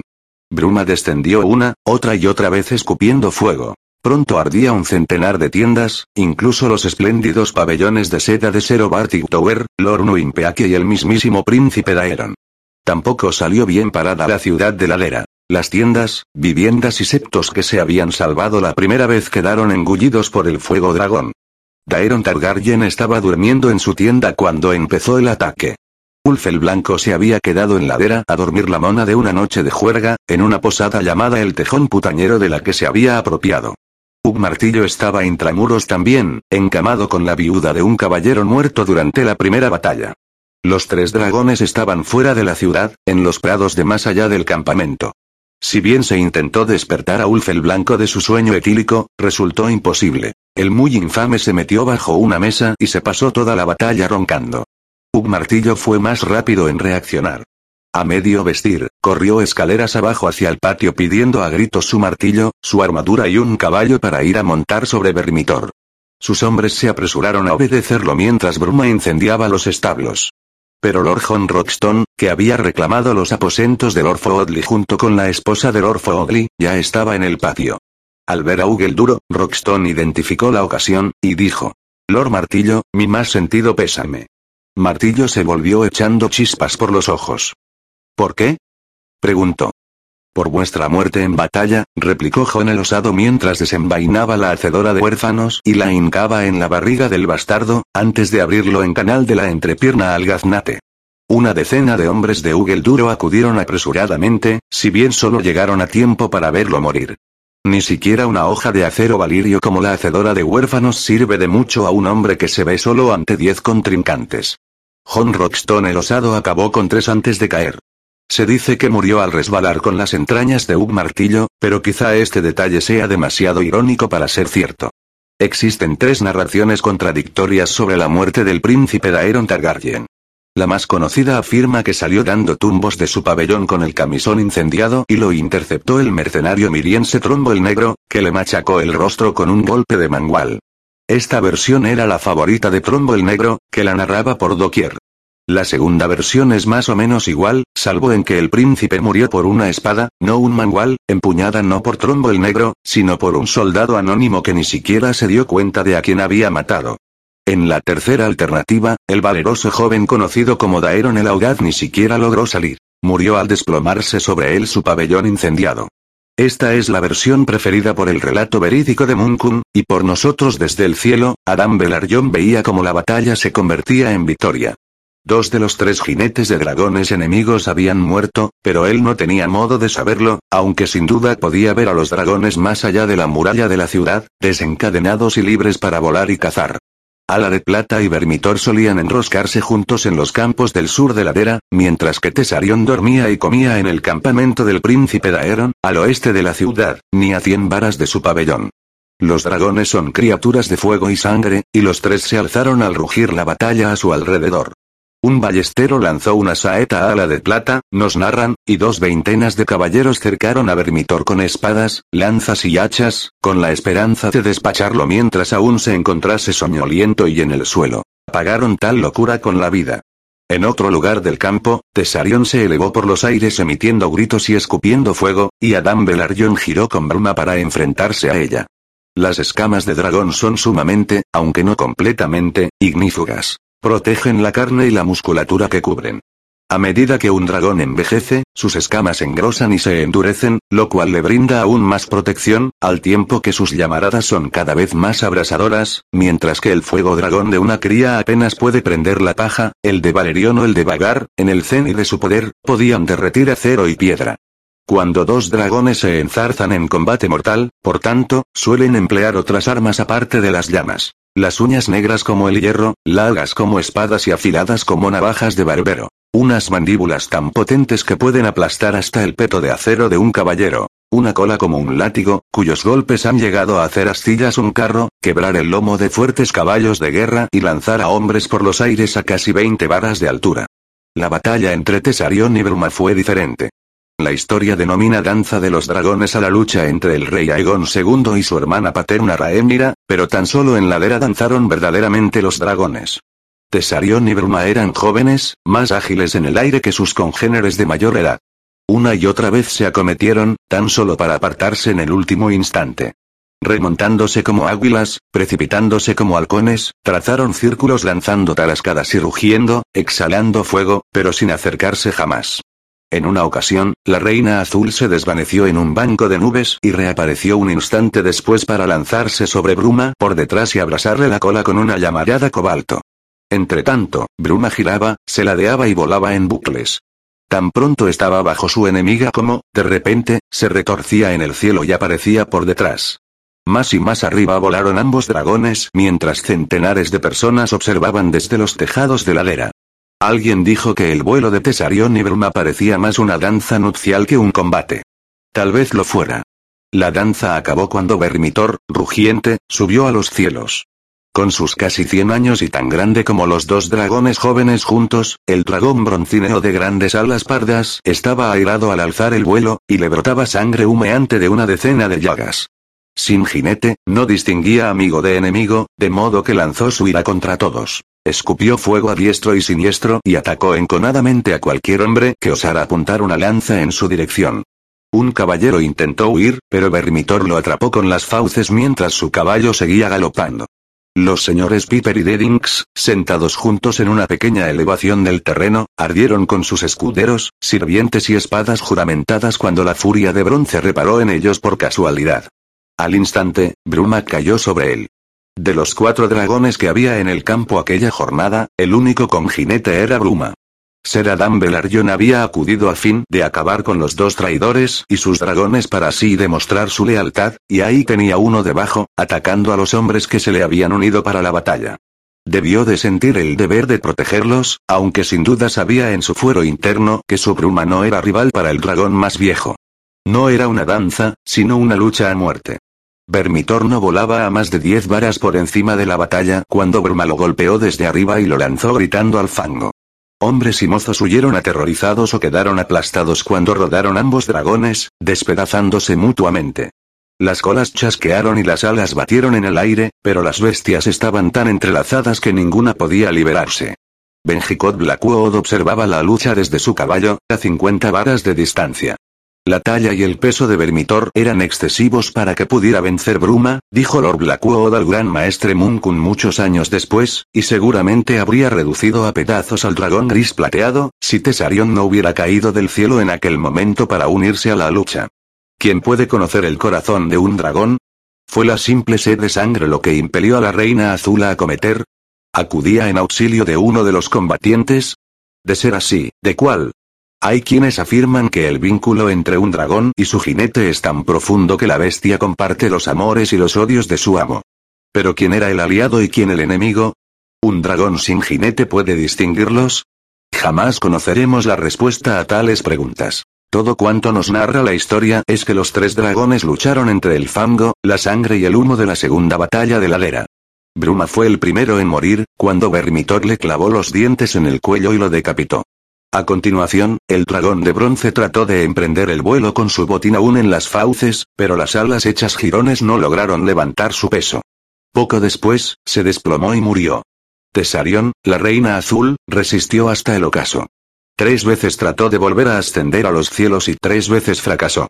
Hacia el final de la tarde parecía sufrir, de modo que Lord Blackwood mandó llamar a su mejor arquero, un hombre conocido como Bill Burley, que tomó posición a 100 varas, más allá del alcance de las llamaradas de la dragona moribunda, y le clavó tres flechas en un ojo mientras yacía inerme en el suelo. Para el ocaso ya había concluido el combate. Aunque los señores de los ríos perdieron menos de 100 hombres, mientras que habían matado a un millar de soldados de Antigua y del dominio, la segunda batalla de ladera no pudo considerarse una victoria completa para los atacantes, ya que no lograron tomar la ciudad. La muralla de ladera seguía intacta, y cuando los hombres del rey se replegaron en su interior y cerraron las puertas, las fuerzas de la reina no hallaron modo alguno de abrir una brecha, ya que carecían de material de asedio y de dragones. Aún así, habían provocado una gran carnicería entre sus confundidos y desorganizados enemigos. Les incendiaron las tiendas. Quemaron o capturaron la mayor parte de sus carromatos, alimentos y provisiones. Se hicieron con tres cuartas partes de sus caballos de guerra y dieron muerte a su príncipe y a dos dragones del rey. Cuando se levantó la luna, los señores de las tierras de los ríos abandonaron el campo a los carroñeros y se perdieron en los cerros. Uno de ellos, el joven Ben Blackwood, transportaba el cadáver destrozado de Ser Adam Belarion, hallado muerto junto a su dragón. Su osamenta descansaría en el árbol de los cuervos durante ocho años, pero en el 138 DC, su hermano Alin se lo llevó a Marcaderiva y lo inhumó en la quilla, su ciudad natal. En su tumba se ve grabada una sola palabra. Leal, con ornamentadas letras apoyadas en las tallas de un hipocampo y un ratón. A la mañana siguiente a la batalla, los conquistadores de la ladera se asomaron a la muralla y vieron que sus enemigos se habían marchado. Había muertos desperdigados alrededor de toda la ciudad, y entre ellos se encontraban los cadáveres de tres dragones. Quedaba uno. Ala de plata, la antigua montura de la bondadosa reina Alisane, había ascendido al cielo nada más comenzar la carnicería, había circundado el campo de batalla durante horas y había remontado las corrientes cálidas que ascendían desde los fuegos del suelo. No descendió hasta que reinó la oscuridad, para aterrizar junto a sus primos muertos. Más adelante, los trovadores cantarían la historia de cómo por tres veces levantó el ala de Vermitor con el morro, como si quisiera que volviese a volar, pero lo más probable es que se trate de una fábula. El sol naciente la encontró aleteando sin energías por el campo, comiendo los restos quemados de caballos, hombres y bueyes. Ocho de los trece abrojos habían muerto. Entre otros, Lord Owen Fossoway, Mark Ambrose y John Roxton el osado. Richard Roden había recibido un flechazo en el cuello y moriría al día siguiente. Entre los cuatro conjurados que quedaban estaban Ser Vertigtor y Lord Nuimpeake.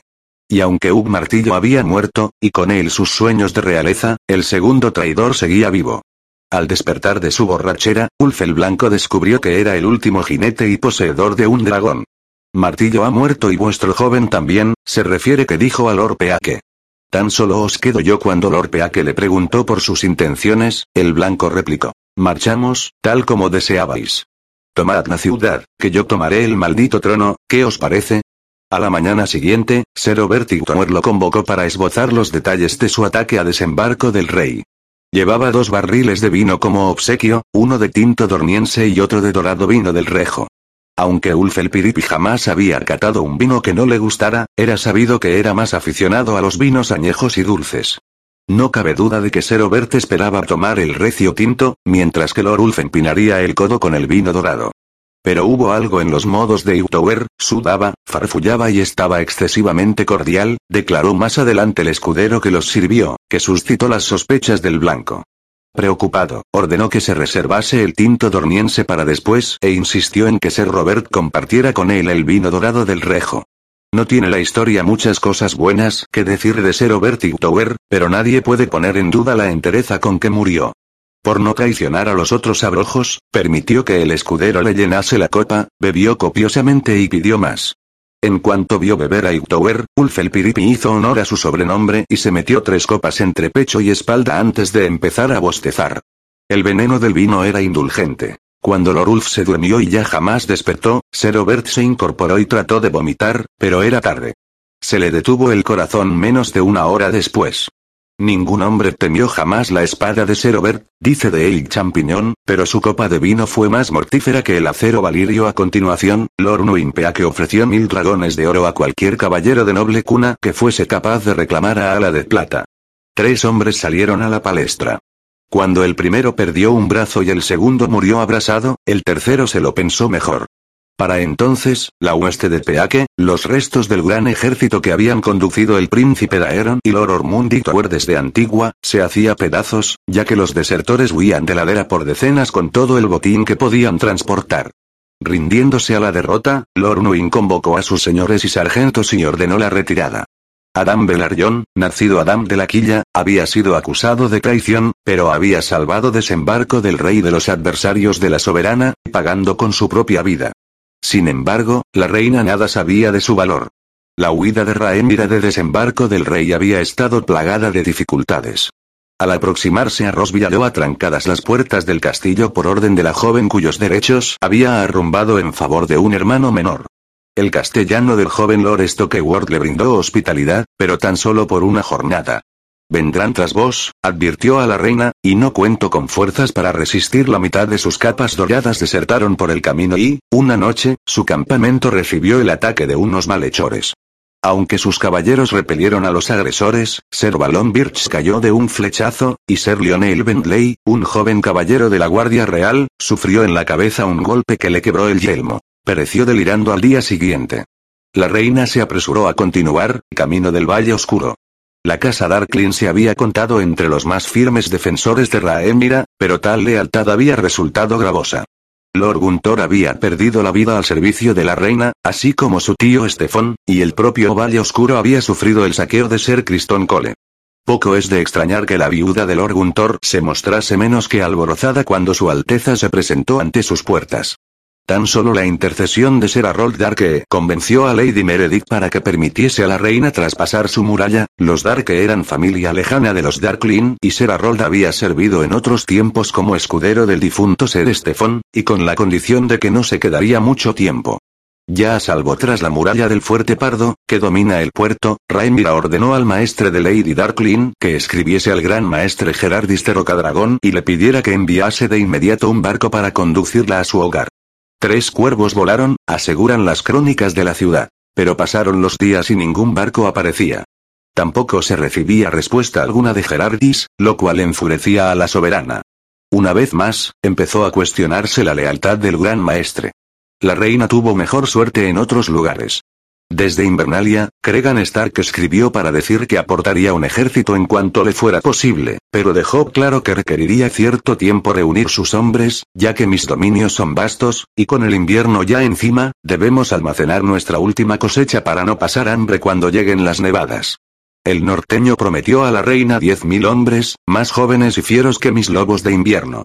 La doncella del valle le prometió asistencia a sí mismo, cuando le contestó desde las puertas de la luna, sus cuarteles de invierno. Pero con los puertos de montaña cegados por la nieve, sus caballeros deberían arribar por mar. Si la casa Belarion enviase sus naves a Puerto Gaviota, escribió Lady Heine, ella mandaría un ejército al Valle Oscuro inmediatamente. Si no, debía contratar barcos de bravos y pentos, y para ello precisaba dinero. La reina Raemira no tenía oro ni barcos. Cuando mandó a Lord Corlys a las mazmorras perdió su flota, y había abandonado desembarco del rey, temiendo por su vida sin llevarse ni una sola moneda. Desesperada y temerosa, vagaba por las almenas del castillo del Valle Oscuro sollozando, cada vez más hundida y ojerosa. No podía dormir y no deseaba comer, ni quería sufrir la separación del príncipe Aegon, su último hijo vivo. Día y noche, el niño iba a su lado como una pequeña y pálida sombra. Cuando Lady Meredith le dejó bien claro que ya había abusado bastante de su hospitalidad, Raimira se vio obligada a vender la corona para recabar el pago de los pasajes en un mercante bravo sí, el Violande.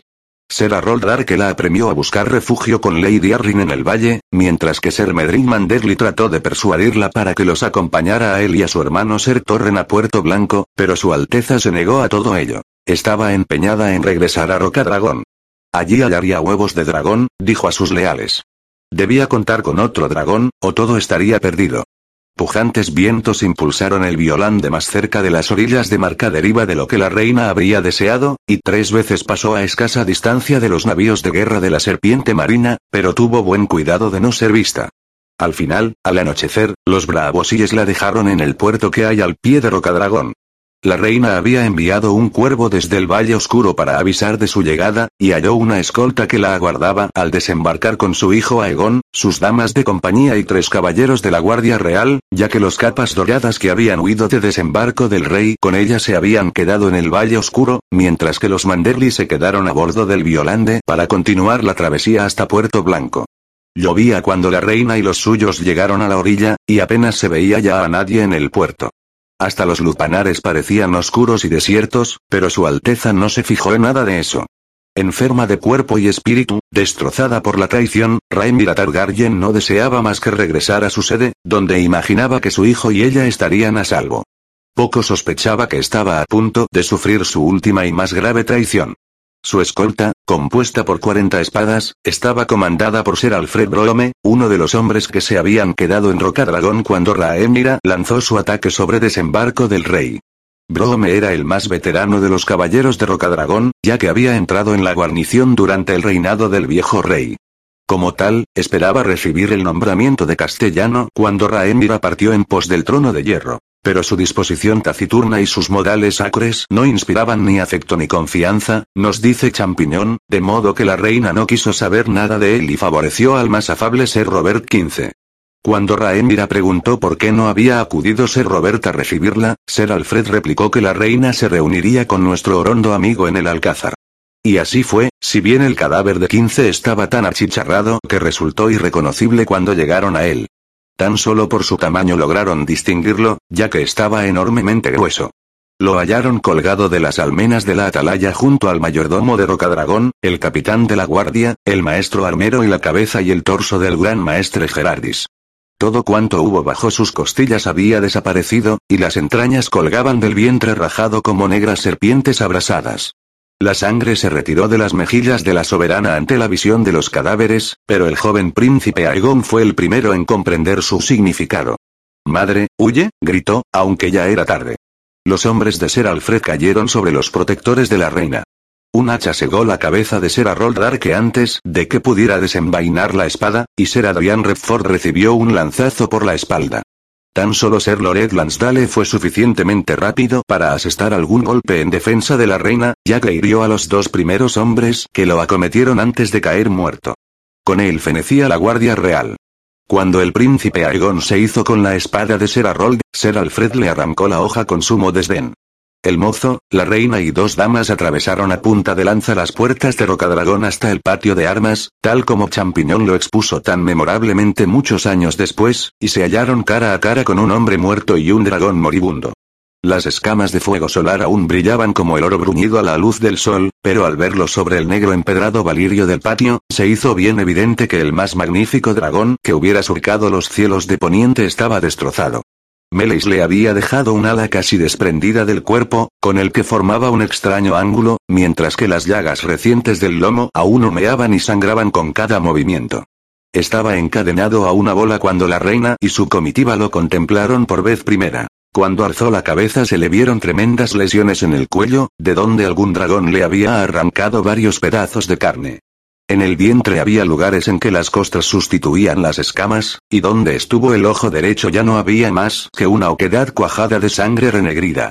Cabe preguntarse, como seguramente se preguntó Raemira, cómo había llegado a acontecer aquello. Ahora sabemos muchas cosas que la reina ignoraba entonces. Debemos agradecérselo al gran maestre Munkun, ya que fue su relato verídico, basado en gran parte en la crónica del gran maestre Oruile, el que reveló cómo llegó a Egon II a Rocadragón. Fue Lord Laris Strong el patizambo quien evacuó al rey y a sus hijos de la ciudad cuando aparecieron por vez primera los dragones de la reina en los cielos de desembarco del rey. A fin de no tener que atravesar ninguna puerta, donde podían verlos y acordarse de ellos, Lord Laris los sacó por algún pasadizo secreto de Maegor el Coel, del cual tan solo él tenía conocimiento. Decidió Lord Laris que los fugitivos debían separarse también, de tal modo que si prendían a alguno, los otros pudieran alcanzar la libertad. Ser Ricard Turner recibió la orden de entregar al príncipe Maelor, de dos años a la sazón, a Lori Tower. La princesa Jayaera, una encantadora y sencilla niña de seis años, se quedaría al cuidado de Ser Fell, que juró ponerla a salvo en Bastión de Tormentas. Ninguno sabía a dónde se dirigirían los demás para que nadie pudiera traicionar a nadie si lo capturaban. Tan solo el propio Laris sabía que el rey, privado de sus ricos rotajes y envuelto en un manto de pescador cuajado de sal, se había ocultado con un cargamento de bacalao en un esquife pesquero, al cuidado de un caballero bastardo con familia en Rocadragón. Cuando supo que el rey se había marchado, el patizambo razonó que, con toda seguridad, Raimira enviaría hombres en su pos. Pero un barco no deja rastro en el oleaje, y a pocos cazadores se les ocurriría jamás buscar a Aegon en la isla de su hermana, a la mismísima sombra de su fortaleza. Todo esto lo oyó el gran maestre Oruile de labios de Lord Strong, nos dice Munkun. Y allí debería haberse quedado Aegon, oculto pero indemne, apaciguando su dolor con vino y disimulando sus quemaduras bajo una tupida capa, de no haber acudido fuego solar a Rocadragón. Podemos preguntarnos, como tantos otros, ¿qué lo atrajo allí? Se vio impulsado el dragón herido, con un ala medio sanada, por algún instinto que lo compelía a regresar a su lugar de nacimiento, la humeante montaña donde había emergido de un nuevo.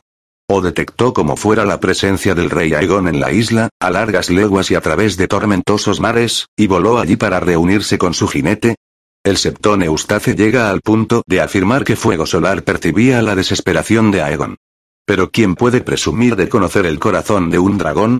Después de que el malhadado ataque del Orwalismo Otón lo hiciera huir del campo de cenizas y huesos de reposo del Grajo, la historia pierde de vista a Fuego Solar durante más de medio año, ciertas anécdotas narradas en los salones de los Crab y los Brune indican que el dragón pudo buscar refugio en los oscuros pinares y cavernas de Punta Zarpa Rota durante parte del tiempo. Aunque el ala quebrada se le había curado lo bastante para permitirle volar, había sanado en un ángulo muy feo y estaba débil. Fuego Solar ya no podía subir demasiado ni pasar mucho tiempo en el aire, y le costaba volar incluso a corta distancia. El bufón champiñón dice con crueldad que, mientras que la mayoría de los dragones evolucionan por el cielo como águilas, Fuego Solar se había convertido en poco más que un gran pollo dorado que exhala fuego, da saltitos y revolotea de colina en colina. Sin embargo, aquel pollo dorado que exhala fuego había cruzado las aguas de la bahía de Aguas Negras. Porque fue a fuego solar a quien los marinos del Nesaría habían visto atacar a Fantasma Ceniciento. Ser Robert XV había culpado al caníbal, pero Tom Lengua Trabada, un tartamudo que sabía más de lo que contaba, había sobornado a los volantinos con cerveza y había tomado debida nota de todas las veces que mencionaban las escamas doradas del atacante. El caníbal, como él bien sabía, era negro como el tizón. Así, los dos Toms y sus primos una verdad a medias, puesto que tan solo Ser Marston compartía su sangre, ya que era el hijo bastardo de la hermana de Tom Tanglebeard y el caballero que le había arrebatado la doncellez, zarparon en su barquichuela en busca del matador de fantasma ceniciento. El rey quemado y el dragón mutilado hallaron un nuevo propósito el uno en el otro. Desde una guarida oculta en la desolada ladera de Montedragón, Aegon se aventuraba diariamente al alba y volvió a surcar los cielos por primera vez desde lo acontecido en reposo del Grajo, mientras los dos Toms y su primo Marston Mares regresaban al otro lado de la isla en busca de hombres dispuestos a ayudarlos a tomar el castillo. Incluso en Rocadragón, sede y bastión desde siempre de la reina Raemira, hallaron a muchos a quienes disgustaba la reina, tanto por buenos como por malos motivos. Algunos se quejaban de la muerte de sus hermanos, hijos y padres durante la cosecha roja o en la batalla del Gaznate. Otros esperaban un botín o un anticipo, y otros creían que un hijo debe anteceder a una hija, por lo que Aegon era el candidato idóneo. La reina se había llevado a sus mejores hombres a desembarco del rey. En su isla, protegido por los navíos de la serpiente marina y su alta muralla Valiria, Rocadragón parecía inexpugnable, de modo que el destacamento que había dejado la reina para defenderla era más bien escaso y estaba compuesto mayoritariamente por hombres que se consideraban de nula utilidad para otra cosa, soldados de barbacana, jóvenes muy verdes, tullidos, torpes y mutilados hombres que se recuperaban de heridas, otros de dudosa lealtad y unos cuantos sospechosos de cobardía. Al frente situó Raemira a ser Robert XV, un hombre diestro aunque grueso y envejecido. XV era acérrimo partidario de la reina, en ello coinciden todos, pero algunos de sus subordinados eran menos leales y albergaban ciertos resentimientos e inquina por antiguos entuertos, ya reales, ya imaginarios. El más destacado era ser Alfred Brome. Había dejado claro que estaba más que dispuesto a traicionar a su reina a cambio de una promesa de señorío, haciendas y oros y Aegon II recuperaba el trono. Su largo servicio con la guarnición le permitía asesorar a los hombres del rey sobre las debilidades y los puntos fuertes de Rocadragón, qué guardias eran fáciles de sobornar o domeñar y a cuáles habría que matar o aprisionar. A la hora de la verdad, la caída de Rocadragón se resolvió en menos de una hora. Los hombres denigrados por Bro me abrieron un portillo a la hora de los espectros para permitir que Ser Marston Mares, Tom Lengua Trabada y sus secuaces se colasen en el castillo.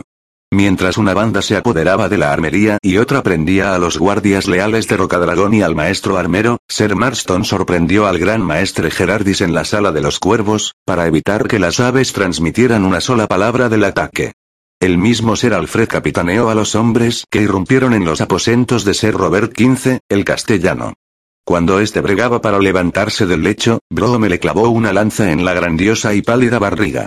Champiñón, que los conocía bien a ambos, nos dice que a Ser Alfred no le caía nada bien Ser Robert y sentía un gran resentimiento.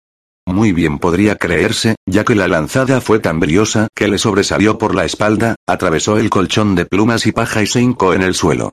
El plan tan solo salió mal en un aspecto. Cuando Tom Lengua Trabada y sus rufianes echaron abajo la puerta de la cámara de Lady Baela para cautivarla, la joven escapó por el ventanal, corrió por los tejados y descendió por los muros hasta llegar al patio de armas. Los hombres del rey se habían ocupado de enviar guardias para hacerse con el establo donde se encontraban los dragones del castillo, pero Baela se había criado en Rocadragón y conocía más entradas y salidas que ellos. Cuando la alcanzaron sus perseguidores, ya había liberado de sus cadenas a Bailarina Lunar y la había ensillado. Así fue como el rey Aegon, el segundo de su nombre, sobrevoló con fuego solar la cima humeante de Montedragón y bajó, esperándose una entrada triunfal en un castillo controlado por sus hombres y con los leales a la reina usurpadora muertos o capturados, pero lo recibió Baela Targaryen, hija del príncipe Daemon y Lady Laena, tan intrépida como su padre. Bailarina lunar era una hembra joven, verde claro, con cuernos, cresta y alas del color de las perlas. Al margen de las grandes alas, no era mucho mayor que un caballo de guerra, y pesaba menos. No obstante, era muy rápida, y Fuego Solar, si bien mucho más grande, aún padecía el lastre del ala deformada y había sufrido heridas recientes causadas por fantasma ceniciento. En la oscuridad que precede al alba, se encontraron cual sombras en el cielo e iluminaron la noche con sus fuegos. Bailarina lunar eludió las llamas de fuego solar, así como sus quijadas. Rehuyó sus ávidas garras y después dio media vuelta. Atacó al dragón mayor desde arriba, le abrió una herida larga y humeante en el lomo y le rasgó el ala dañada. Los testigos del suelo decían que Fuego Solar daba tumbos como ebrio, bregando por mantenerse en el aire, mientras Bailarina Lunar se volvía y lo acometía escupiendo fuego. Fuego Solar respondió con una llamarada dorada, tan intensa que iluminó el patio de armas como un segundo sol. Una ráfaga que dio a bailarina lunar de lleno en los ojos. Con toda probabilidad, la joven dragona quedó cegada en aquel instante, si bien continuó volando y acometiendo a fuego solar en un amasijo de alas y zarpas. Al caer, bailarina lunar lanzó repetidas dentelladas al cuello de fuego solar y le arrancó varios pedazos de carne, mientras el dragón mayor le hundía las fauces en el vientre. Envuelta en fuego, cegada y ensangrentada, Bailarina Lunar batió las alas desesperadamente para tratar de zafarse, pero sus esfuerzos no hicieron más que demorar la caída. Los observadores del patio corrieron para ponerse a salvo cuando los dos dragones se estrellaron contra la dura piedra, aún combatiendo. En el suelo, la rapidez de Bailarina Lunar resultó ser de poca utilidad contra el tamaño y el peso de fuego solar. El dragón verde pronto quedó inmóvil, y el dorado rugió victorioso y trató de volver a alzarse, si bien acabó derrumbándose en el suelo mientras le brotaba sangre humeante a borbotones de las heridas. El rey Aegon, que había saltado de la silla cuando los dragones aún se encontraban a diez varas del suelo, se rompió ambas piernas al caer. Lady Baela acompañó al suelo a bailarina lunar. Quemada y baqueteada, la joven aún halló fuerzas para desencadenarse de la silla y apartarse a rastras de su dragón, que se enroscaba en sus últimos estertores. Cuando Alfred Brome desenvainó la espada para matarla, Marston Mares se la arrebató de la mano, y Tom Lengua Trabada se la llevó al maestre. Así fue como el rey Aegon, el segundo de su nombre, se hizo con la sede ancestral de la casa Targaryen, si bien el precio fue muy caro. Fuego Solar jamás volvería a volar. Se quedó en el patio donde había caído y se alimentó del cadáver de bailarina lunar y, más tarde, de las ovejas que le mataba la guarnición. En cuanto a Aegon II, vivió el resto de sus días con gran dolor. Aunque debemos atribuirle el mérito de haber rechazado la leche de la amapola que le ofreció el gran maestre Gerardis. No volveré a tropezar con la misma piedra. No soy tan necio como para tomar cualquier pócima que vos me preparéis. Sois obra de mi hermana por orden del soberano, la cadena que la princesa Raemira había arrebatado del cuello al gran maestre Oruile para entregársela a Gerardis se utilizó para ahorcarlo. No se le brindó el rápido final de una caída brusca y un cuello fracturado. Se lo sometió a un lento estrangulamiento durante el que pateó tratando de respirar. Tres veces, cuando ya estaba casi muerto, auparon a Gerardis para que tomase aliento y después volvieron a soltarlo. Tras la tercera vez, lo evisceraron y se lo ofrecieron a Fuego Solar para que se diese un banquete con sus piernas y entrañas, pero el rey ordenó que se guardase un pedazo suficientemente grande para que reciba a mi querida hermana a su regreso. No mucho después, cuando el rey se encontraba en el gran salón del tambor de piedra con las piernas rotas vendadas y entablilladas, el primero de los cuervos de la reina Raemira llegó del Valle Oscuro. Cuando Aegon supo que su hermana viajaba a bordo del Violande, ordenó a Ser Alfred Broome que preparase un recibimiento a correr para su regreso al hogar. Todo esto lo sabemos hoy. Nada sabía la reina cuando desembarcó y cayó en la trampa de su hermano. El septón Eustace, que tenía en poquísima estima a la reina, nos cuenta que Raemira río al contemplar la ruina de Fuego Solar el Dorado. ¿Quién ha sido? Dice que dijo. Debemos agradecérselo champiñón, que tenía en altísima estima a la reina, narra una versión diferente, en la que Raemira dice, ¿cómo ha llegado a acontecer esto? Ambos coinciden en que las siguientes palabras las pronunció el rey. Hermana, gritó desde un balcón. Incapaz de caminar, e incluso de ponerse en pie, lo habían transportado en una silla. La cadera destrozada en reposo del grajo lo había dejado deforme y contrahecho. Sus facciones otrora agraciadas se habían ablandado por la leche de la amapola, y las quemaduras le cubrían la mitad del cuerpo. Sin embargo, Raimira lo reconoció enseguida y dijo. Querido hermano, esperaba que estuvieras ya muerto. Tú primero, contestó Aegon. Eres la mayor. Me complace saber que lo recuerdas, respondió Rhaenyra. Parece que somos tus prisioneros, pero no te creas que nos retendrás mucho tiempo. Mis señores leales darán conmigo. Si te buscan en los siete infiernos, tal vez, respondió el monarca mientras sus hombres arrancaban a Raemira de los brazos de su hijo. Hay quienes dicen que fue ser Alfred Broome quien la agarró. Otros, que fueron los dos Toms, Tanglebeard, el padre, y Lengua Trabada, el hijo.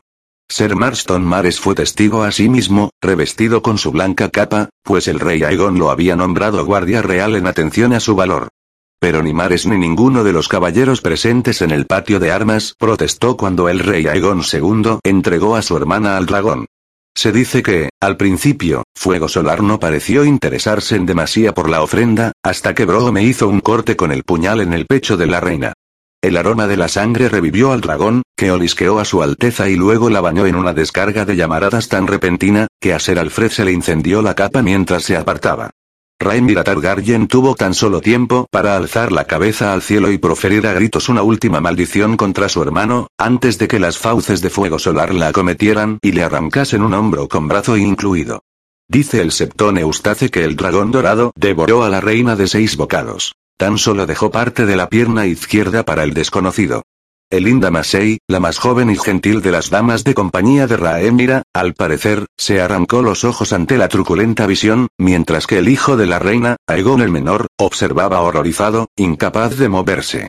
Rhaenyra Targaryen, la delicia del reino y la reina del medio año, abandonó este valle de lágrimas el vigésimo segundo día de la décima luna del año 130 después de la conquista de Aegon. Contaba 33 años.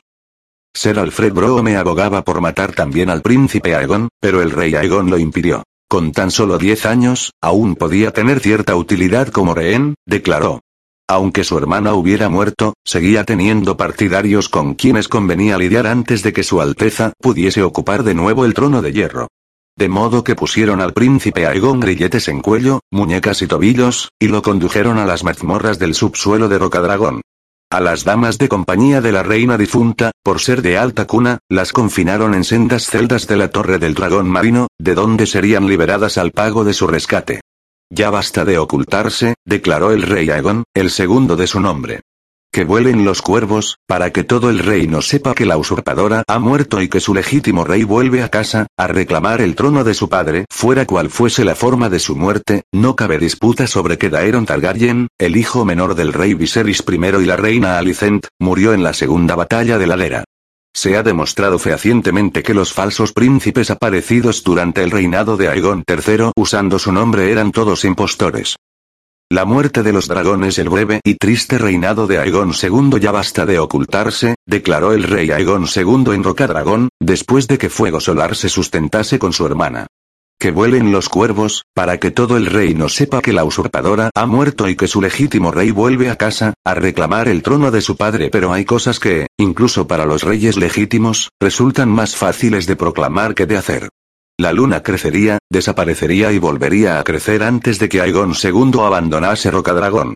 Entre desembarco del rey y su persona se interponían la isla de Marcaderiva y toda la bahía de Aguas Negras, así como los numerosos buques de guerra de los Velaryon que rondaban por el camino.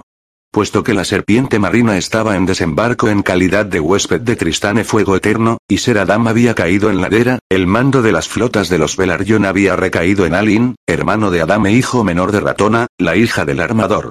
Era un zagal de 15 años, pero sería aliado o enemigo. Su hermano había muerto luchando por la reina, pero esa misma reina, fallecida a su vez, había apresado a su señor. Se enviaron cuervos a Marcaderiva para ofrecer a la casa Velaryon el indulto por todas las afrentas pretéritas, siempre y cuando alguien de la quilla acudiera a Rocadragón para jurar lealtad. Pero si no se recibía respuesta, o hasta entonces, sumamente imprudente sería Egon II si intentara cruzar en barco la bahía y se arriesgase a ser capturado. Además, Su Alteza no deseaba trasladarse por mar a desembarco del rey. En los días siguientes a la muerte de su hermana paterna, continuó aferrado a la esperanza de que Fuego Solar recuperase las fuerzas suficientes para alzar de nuevo el vuelo. Pero solo parecía debilitarse más aún, y pronto empezaron a heder las heridas que tenía en el cuello. Hasta el humo que exhalaba tenía un olor purulento, y hacia el final dejó de comer. El noveno día de la duodécima luna del 130 DC, el magnífico dragón dorado que fue el orgullo del rey Aegon moría en el patio exterior de Rocadragón, donde había caído. Su Alteza lo lloró, y ordenó sacar de los calabozos a su prima Lady Baela y darle muerte. No se echó atrás hasta ver su cabeza en el tocón, cuando el maestre le recordó que era hija de una Velaryon, descendiente a su vez de la mismísima serpiente marina. Otro cuervo voló hacia Marcaderiva, esta vez con una amenaza. Si alguien de la quilla no se presentaba en una quincena para rendir tributo a su señor por derecho, su prima Lady Baela perdería la cabeza. Mientras tanto, en la orilla occidental de la bahía de Aguas Negras, la luna de los tres reyes terminó abruptamente con la llegada de un ejército a la muralla de desembarco del rey.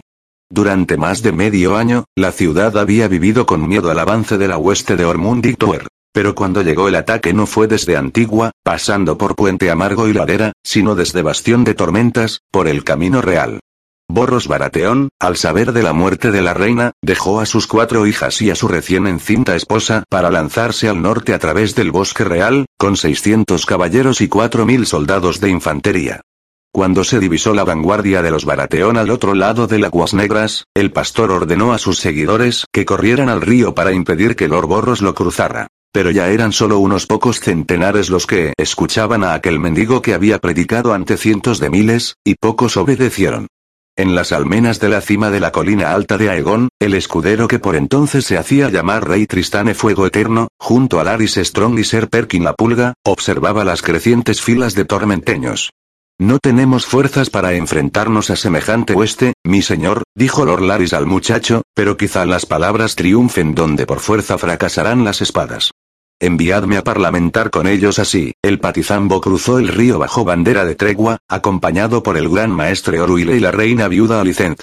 Los recibió el señor de Bastión de Tormentas en un pabellón erigido en la linde del bosque real, mientras sus hombres talaban árboles para construir balsas con que cruzar el río. La reina Alicent derramó lágrimas de dicha al recibir la buena nueva de que Willis Fell, de la Guardia Real, había depositado sana y salva en Bastión de Tormentas a su nieta Jayaera, único vástago superviviente de sus hijos Aegon y Elaena.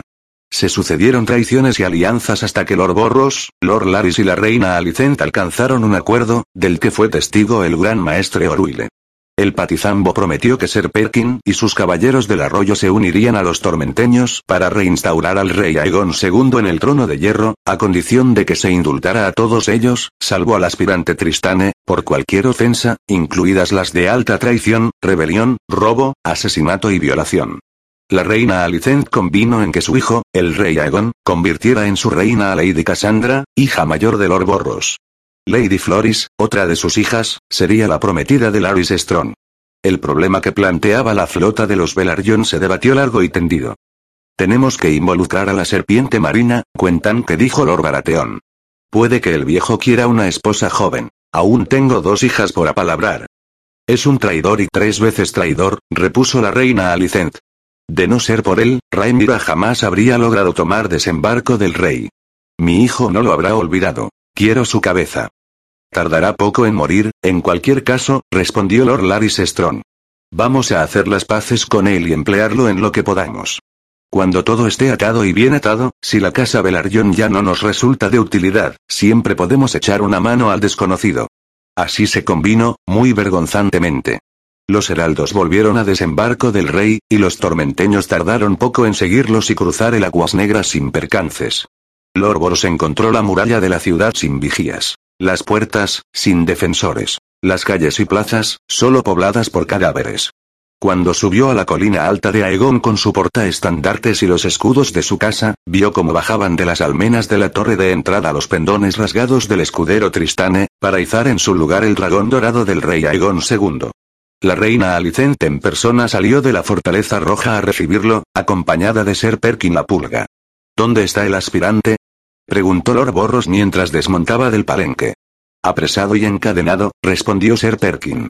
Curtido en innumerables altercados fronterizos con los dormienses, y en sus recientes campañas victoriosas contra un nuevo rey buitre, Lord Borros Baratheon no perdió tiempo en restablecer el orden en desembarco del rey. Tras una noche de celebración circunspecta en la Fortaleza Roja, al día siguiente montó para cargar por la colina de Visenya contra Gaemon Pelo Claro, el rey conejito. Columnas de caballeros de armadura escalaron la colina por tres direcciones, barriendo sin obstáculo a los pordioseros, mercenarios y beodos que se apelotonaban en torno al reyezuelo, que tan solo dos días atrás había celebrado su quinto día del nombre.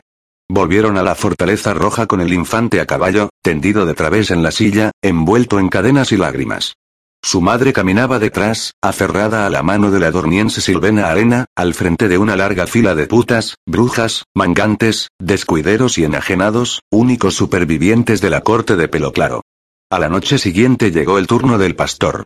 Prevenido por el destino de las putas y su pequeño rey, había convocado a su ejército descalzo alrededor de Pozo Dragón, a fin de defender la colina de Raemis a sangre y hierro. Pero su buena estrella se había apagado. Poco menos de 300 personas respondieron a su llamada, y de ellas, muchas huyeron en cuanto empezó el asalto. Lord Borros condujo a sus caballeros colina arriba desde el oeste, mientras Ser Perkin y sus caballeros del arroyo escalaban la abrupta ladera sur desde el lecho de pulgas. Cuando se abrieron paso a través de las débiles filas defensoras y llegaron a las ruinas de Pozo Dragón, se encontraron al profeta entre las cabezas de los dragones, ya en avanzado estado de putrefacción, rodeado de un anillo de antorchas, aún predicando sobre la condena y la aniquilación. Cuando atisbó a Lord Borros, a lomos de su caballo de batalla, lo señaló con el muñón y lo maldijo. Nos veremos en el infierno antes de que concluya este año, proclamó el hermano mendicante. Igual que a Gaemon Pelo Claro, lo prendieron con vida y lo transportaron a la Fortaleza Roja cargado de cadenas. Así regresó la paz, en cierto modo, a desembarco del rey. En nombre de su hijo, nuestro legítimo rey Aegon, el segundo de su nombre, la reina Alicent declaró el toque de queda. No se podían transitar las calles tras el crepúsculo. Se cuidaba de su cumplimiento la guardia de la ciudad, rehecha bajo el mando de Ser Perkin la Pulga, mientras que los borros y los tormenteños custodiaban puertas y almenas. Bajados a rastras de sus tres colinas, los tres reyes pasaban penurias en los calabozos en espera del regreso del rey verdadero. Regreso que, no obstante, pendía del hilo de los Velaryon de marca deriva.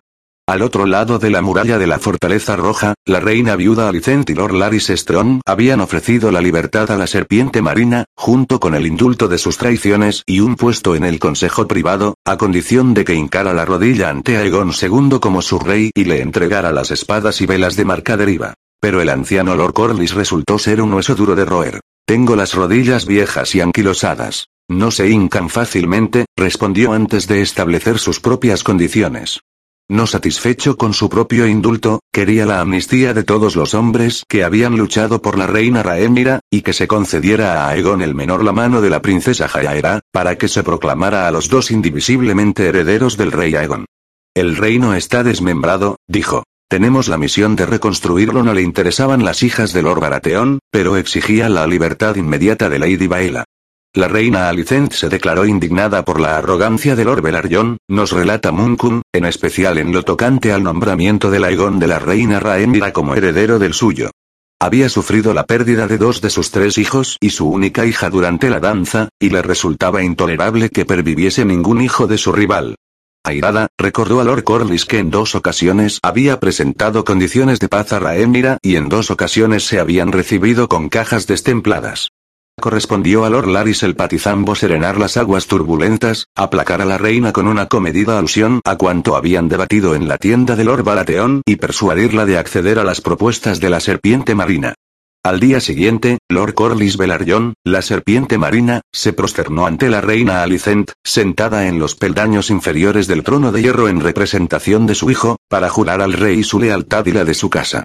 Ante los ojos de los dioses y los hombres, la reina viuda les concedió a él y a los suyos el real indulto, además de devolverle su antiguo puesto de lord almirante y consejero naval en el consejo privado. Despacharon cuervos a Marcaderiva y Rocadragón para anunciar el acuerdo, y justo a tiempo, pues encontraron al joven Alin Velaryon reuniendo sus naves para atacar Rocadragón, y al rey Aegon II, disponiéndose de nuevo a decapitar a su prima Baela.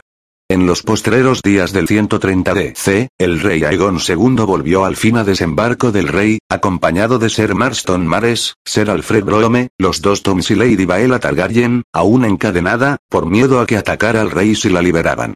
Escoltados por doce galeras de combate de los Velaryon, alzaron velas a bordo de una baqueteada coca mercante llamada Ratón, cuya propietaria y capitana era Marilda de la Quilla. Si hemos de dar crédito a Champiñón, la embarcación se escogió deliberadamente. Lord Alin podría haber enviado al rey a casa a bordo del Gloria de Lora Etan, el Marea Matutina o incluso el Moza de Puerto Especia, pero quería que lo vieran arribar a la ciudad a lomos de un ratón. Lord Alin era un joven insolente y no apreciaba a su soberano. El regreso del rey distó mucho de ser triunfante. Aún incapaz de caminar, cruzó la puerta del río en un palanquín cerrado, en el que lo transportaron, colina alta de Aegon arriba, hasta la fortaleza roja, a través de una ciudad silenciosa de calles desiertas, hogares abandonados y comercios saqueados.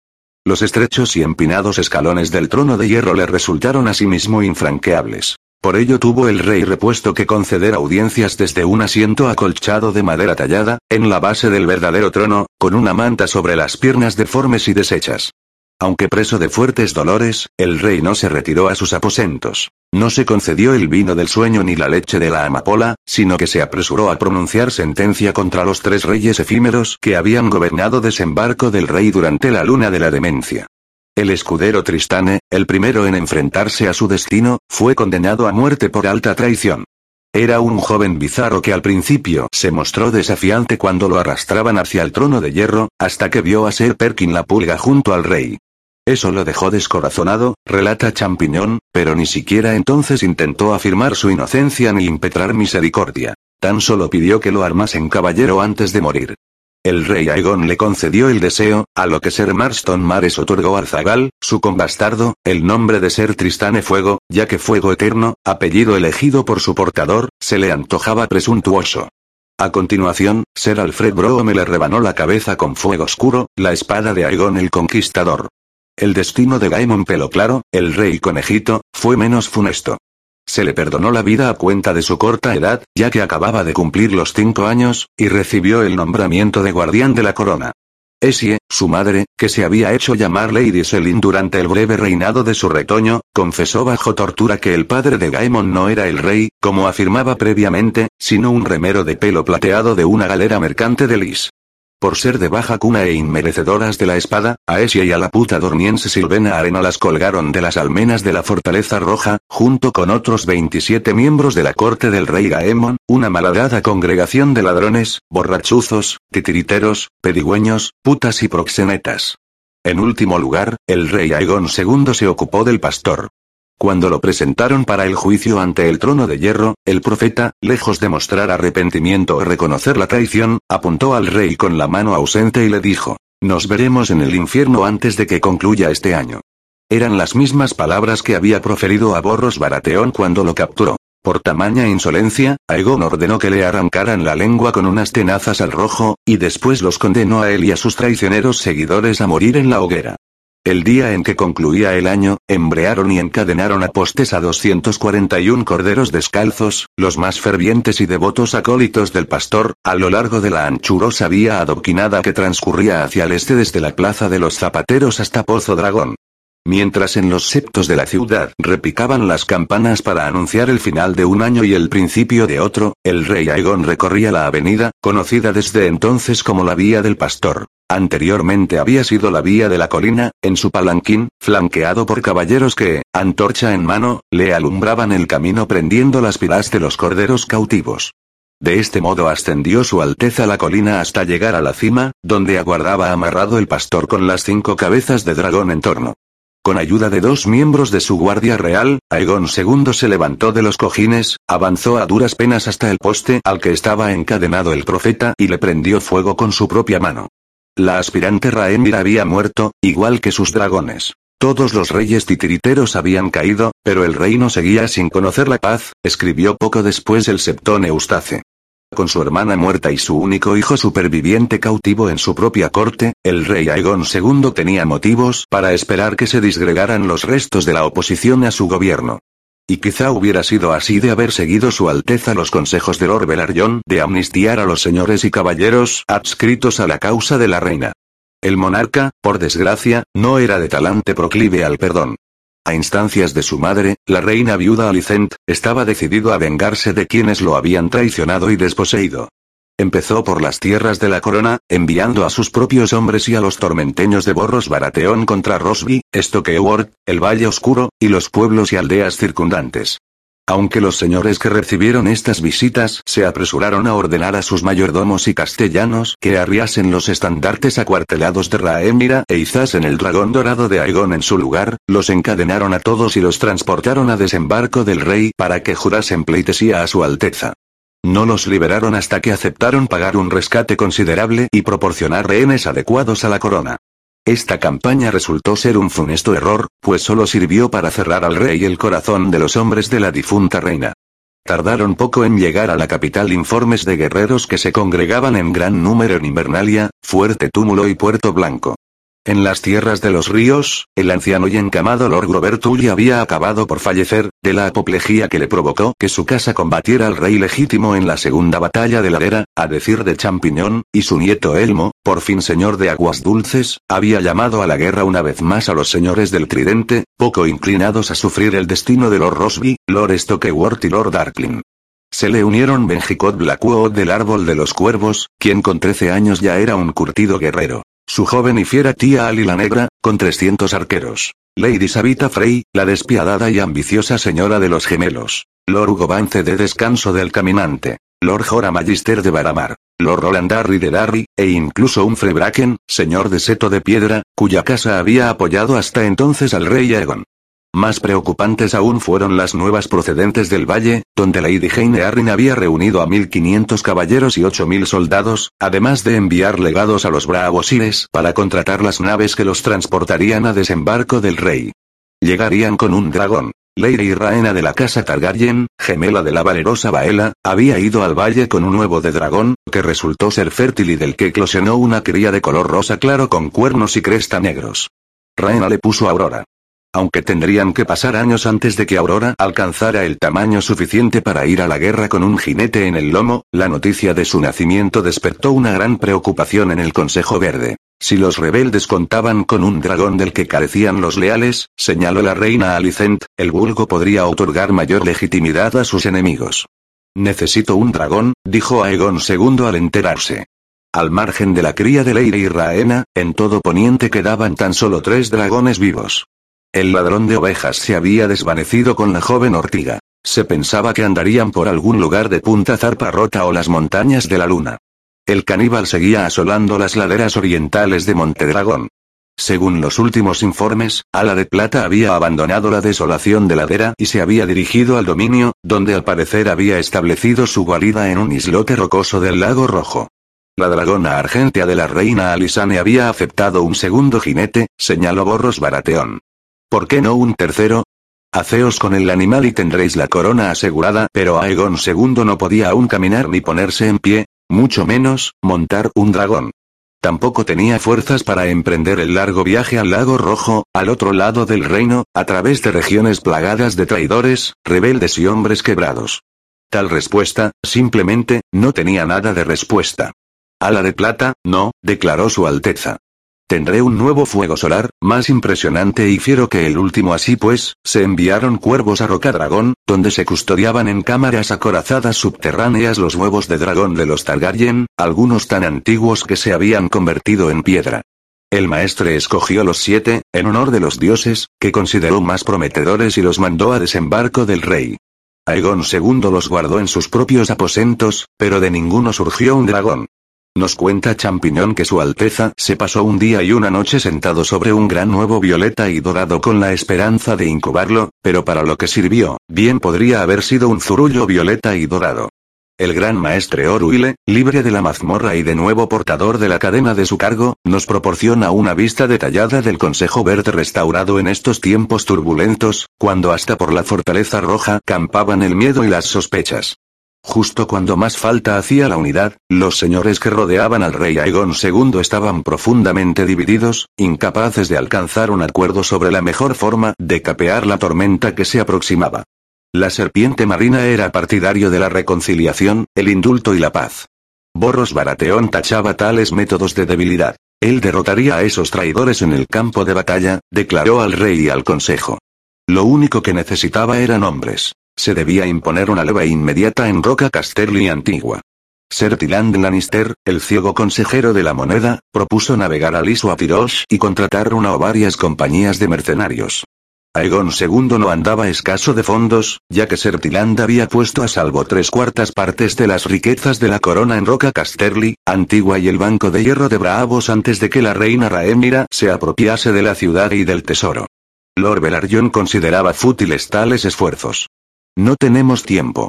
Los asientos del poder de Antigua y Roca Casterly sostienen algas infantiles. Ahí no encontraremos más ayuda. Las mejores compañías libres están vinculadas por contrato a Lis, Miro Tirosh, e incluso aunque Sertiland lograra rescindir dichos acuerdos, cuando vinieran ya sería tarde.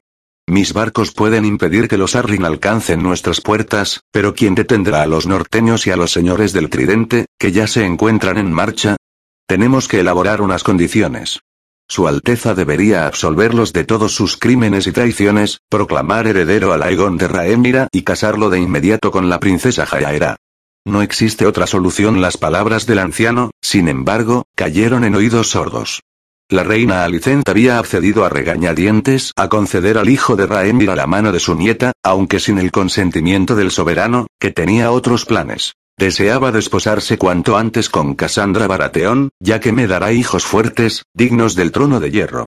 Tampoco estaba dispuesto a permitir que el príncipe Aegon se casara con su hija y, quizá, engendrara vástagos que pudieran empañar la línea sucesoria. Que vista el negro y pase el resto de sus días en el muro, decretó su Alteza, o de lo contrario, que renuncie a su hombría y me sirva como eunuco. Él decide, pero en ningún caso tendrá descendencia que perpetúe la estirpe de mi hermana. Incluso esa medida resultaba por demás clemente en opinión de Ser Tiland Lannister, quien abogaba por la ejecución inmediata del príncipe Aegon el Menor. El chico será una amenaza mientras le quede un soplo de aliento, declaró. Decapitadlo y esos traidores quedarán sin rey, reina ni príncipe. Cuanto antes muera, antes terminará esta rebelión. Sus palabras, así como las del rey, horrorizaron al viejo Lord Velaryon, la serpiente marina, quien, con cólera tempestuosa, acusó al rey y al consejo de necios, mentirosos y perjuros antes de abandonar la cámara como una exhalación. Borros Barateón se ofreció entonces a presentar al rey la cabeza del anciano, y a punto estaba Aegon II de darle venia cuando tomó la palabra Lord Laris Strong y le recordó que el joven Alin Velaryon, heredero de la serpiente marina, estaba en marca deriva, fuera de su alcance. Matad a la vieja serpiente y perderemos a la nueva, dijo el patizambo, junto con sus excelentes y veloces navíos lo que debían hacer, afirmó, era congraciarse cuanto antes con Lord Corlys, para conservar la casa Velaryon de su lado. Concededle ese compromiso, Alteza, instó al rey. Un compromiso no es una boda.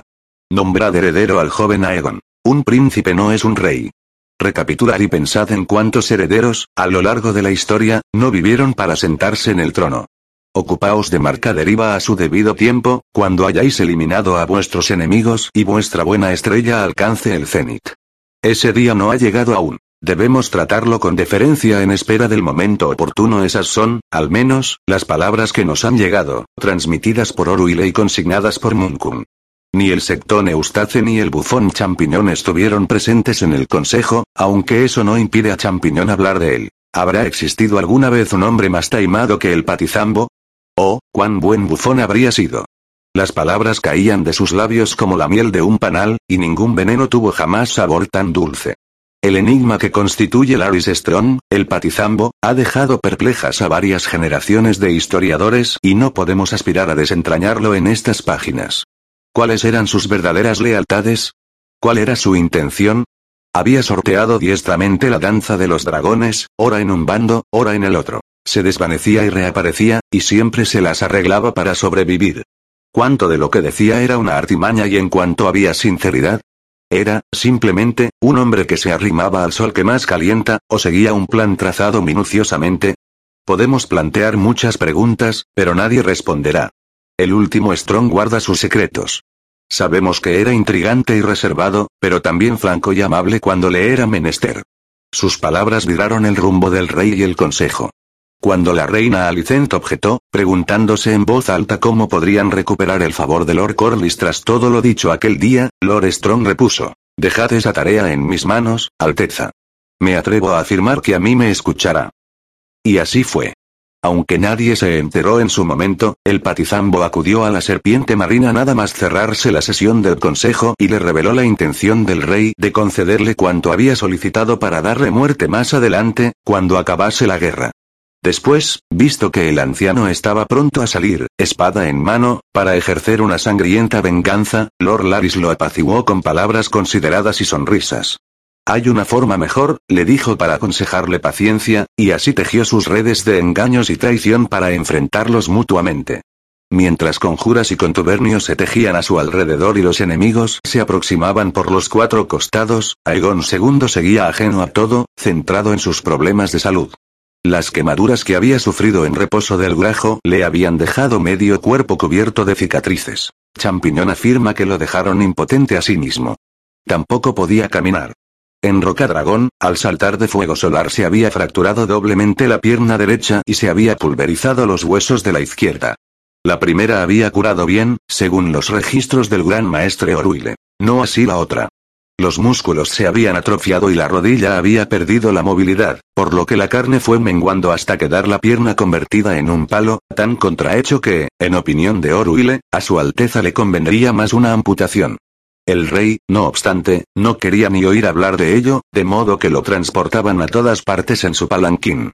No fue sino hacia el final que recuperó la fuerza suficiente para caminar apoyado en unas muletas, arrastrando tras sí la pierna inútil. Aegon, aquejado de dolores constantes durante el medio año postrero de su existencia, tan solo parecía hallar solaz en la contemplación de su inminente matrimonio. Ni las chanzas de sus bufones le provocaban ya la menor hilaridad, nos dice Champiñón, el principal de sus histriones. Si bien añade, mis bufas arrancaban alguna que otra sonrisa a su Alteza, quien gustaba de tenerme cerca para que aliviara su melancolía y lo ayudara a vestirse.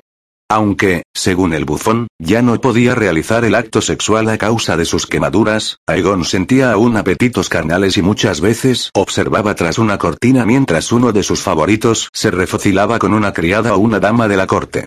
Quien con más frecuencia realizaba esta tarea era Tom Lengua Trabada, según nos cuentan. Otras veces correspondió tal deshonor a determinados caballeros de la casa, y en tres ocasiones fue el propio Champiñón quien tuvo que realizar el servicio.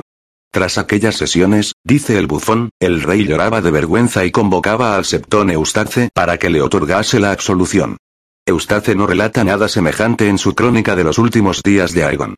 Durante este tiempo, el rey Aegon II ordenó también la restauración y reconstrucción de Pozo Dragón, encargó dos ciclópeas estatuas de sus hermanos Aemond y Daeron, decretó que fueran mayores que el titán de Bravos y se recubrieran de pan de oro, y organizó una quema pública de todos los decretos y proclamas emitidos por los reyes efímeros Tristane Fuego Eterno y Gaimon Pelo Claro.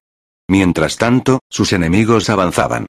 Por el cuello llegó Cregan Stark, señor de Invernalia, seguido de una numerosa hueste, el septón Eustace habla de 20.000 salvajes aullantes enfundados en pieles andrajosas, aunque Munkun reduce la cifra a 8.000 en su relato verídico, al tiempo que la doncella del valle enviaba a su propio ejército desde Puerto Gaviota. 10.000 hombres bajo el mando de Lord Leovin Corbray y su hermano Ser Corwin, que blandía la famosa espada valiría conocida como Dama Desesperada.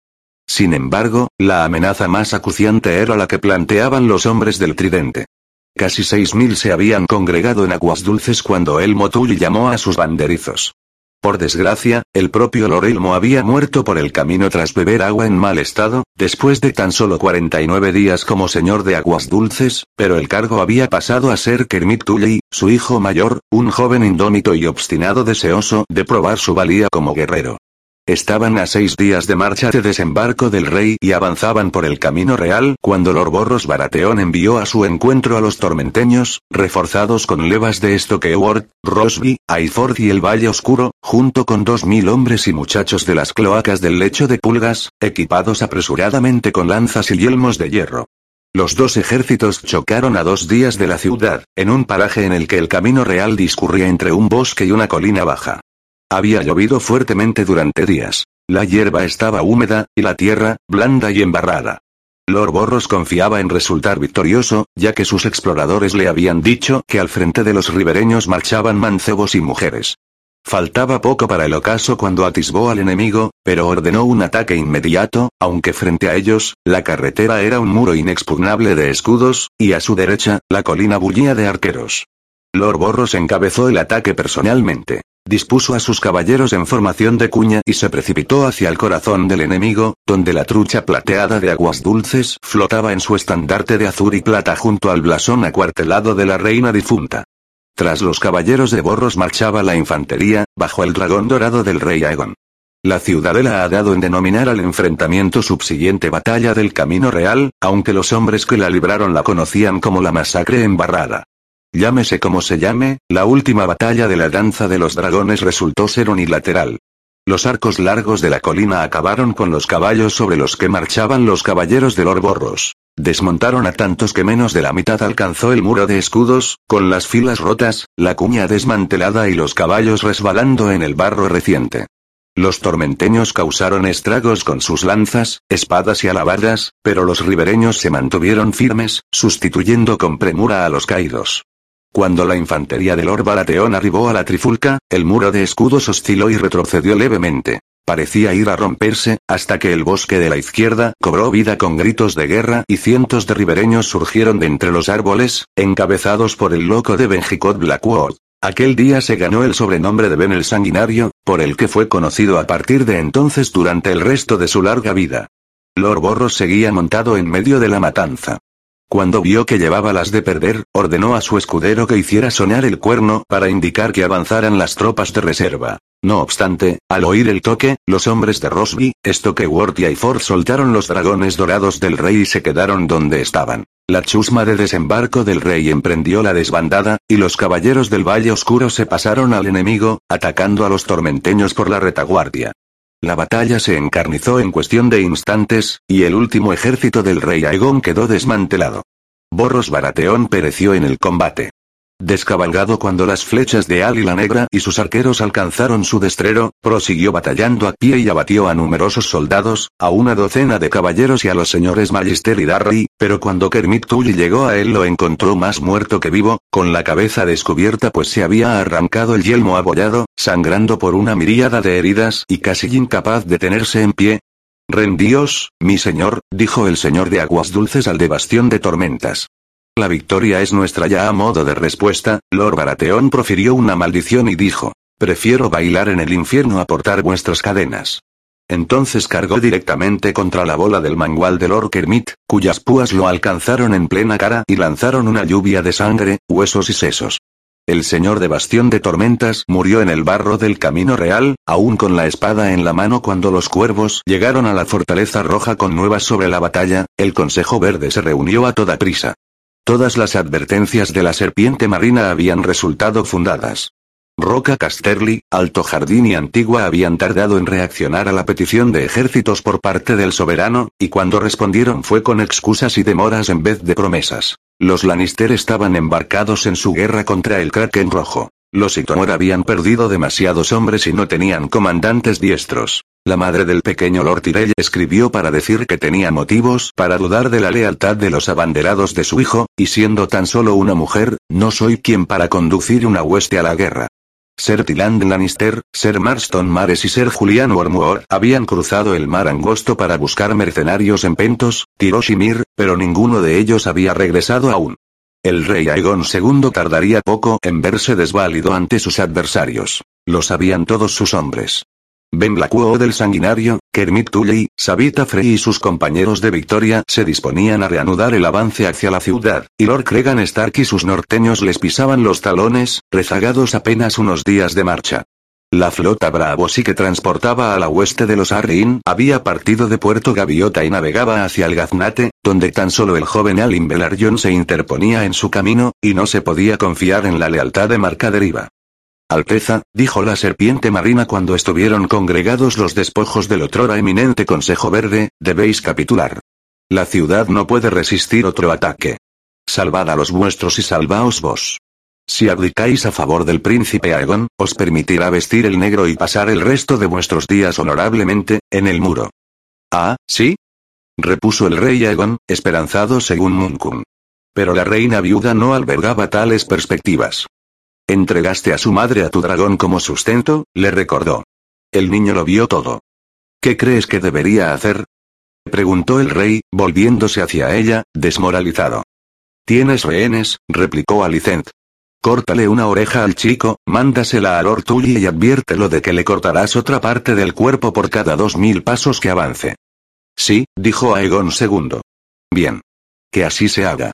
Hizo llamar a Ser Alfred Brome, que tan buen servicio le había prestado en Rocadragón, y le ordenó que se encargara de ello. Cuando se marchó el caballero, el rey se volvió hacia Corlys Velaryon y le dijo. Dad instrucciones a vuestro bastardo de luchar con valentía. Si me falla, si alguno de esos bravos les pasa el gaznate, vuestra preciosa Lady Baela también perderá algún trozo. La serpiente marina, por supuesto, no rogó, maldijo ni amenazó. Asintió escuetamente, se puso en pie y se marchó. Champiñón dice que por el camino cruzó una mirada con el patizambo, pero Champiñón no estaba presente, y parece improbable que un hombre tan curtido como Corlys Velaryon actuara con semejante torpeza en un momento como aquel. Pues Aegon estaba acabado, aunque aún no lo hubiera entendido. Los cambiacapas de su séquito habían puesto en marcha sus maquinaciones nada más enterarse de la derrota de Lord en el camino real. Cuando Ser Alfred me cruzó el puente levadizo hacia el torreón de Maegor, donde se custodiaba al príncipe Aegon, se encontró a Ser Perkin la Pulga y a seis de sus caballeros del arroyo cortándole el camino. Apartad, en nombre del rey, exigió. Ahora tenemos un nuevo rey, respondió Ser Perkin. Puso una mano en el hombro de Ser Alfred y empujó tan fuertemente que lo tiró del puente levadizo al foso erizado de púas de hierro, donde pasó dos días contorsionándose antes de morir. En aquel mismo momento, agentes de Lord Laris el Patizambo se llevaban a Lady Baela Targaryen para ponerla a salvo.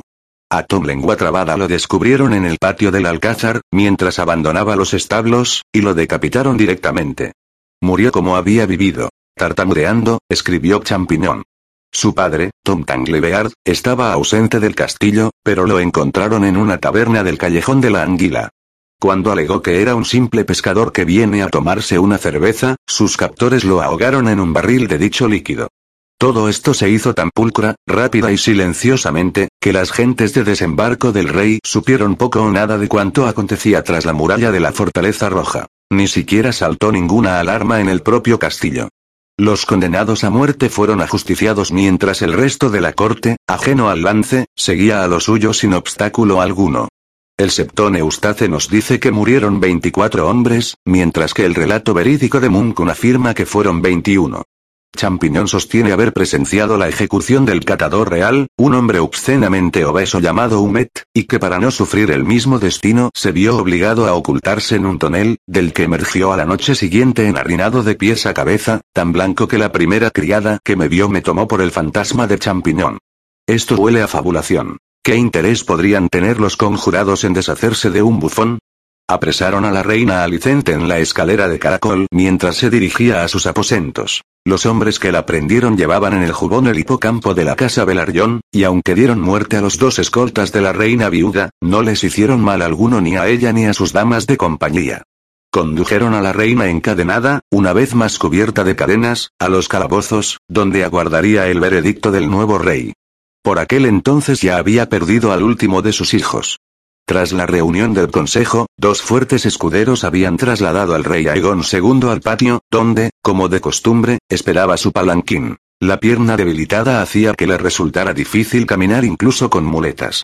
Ser Giles Belgrave, el caballero de la Guardia Real que comandaba a sus acompañantes, declaró posteriormente que su Alteza parecía inusitadamente fatigado cuando lo ayudaron a encaramarse al palanquín, tambaleante, con el rostro cerúleo y ceniciento, pero en vez de pedir que lo llevaran a sus aposentos, expresó a Ser Giles su deseo de ir al septo del castillo.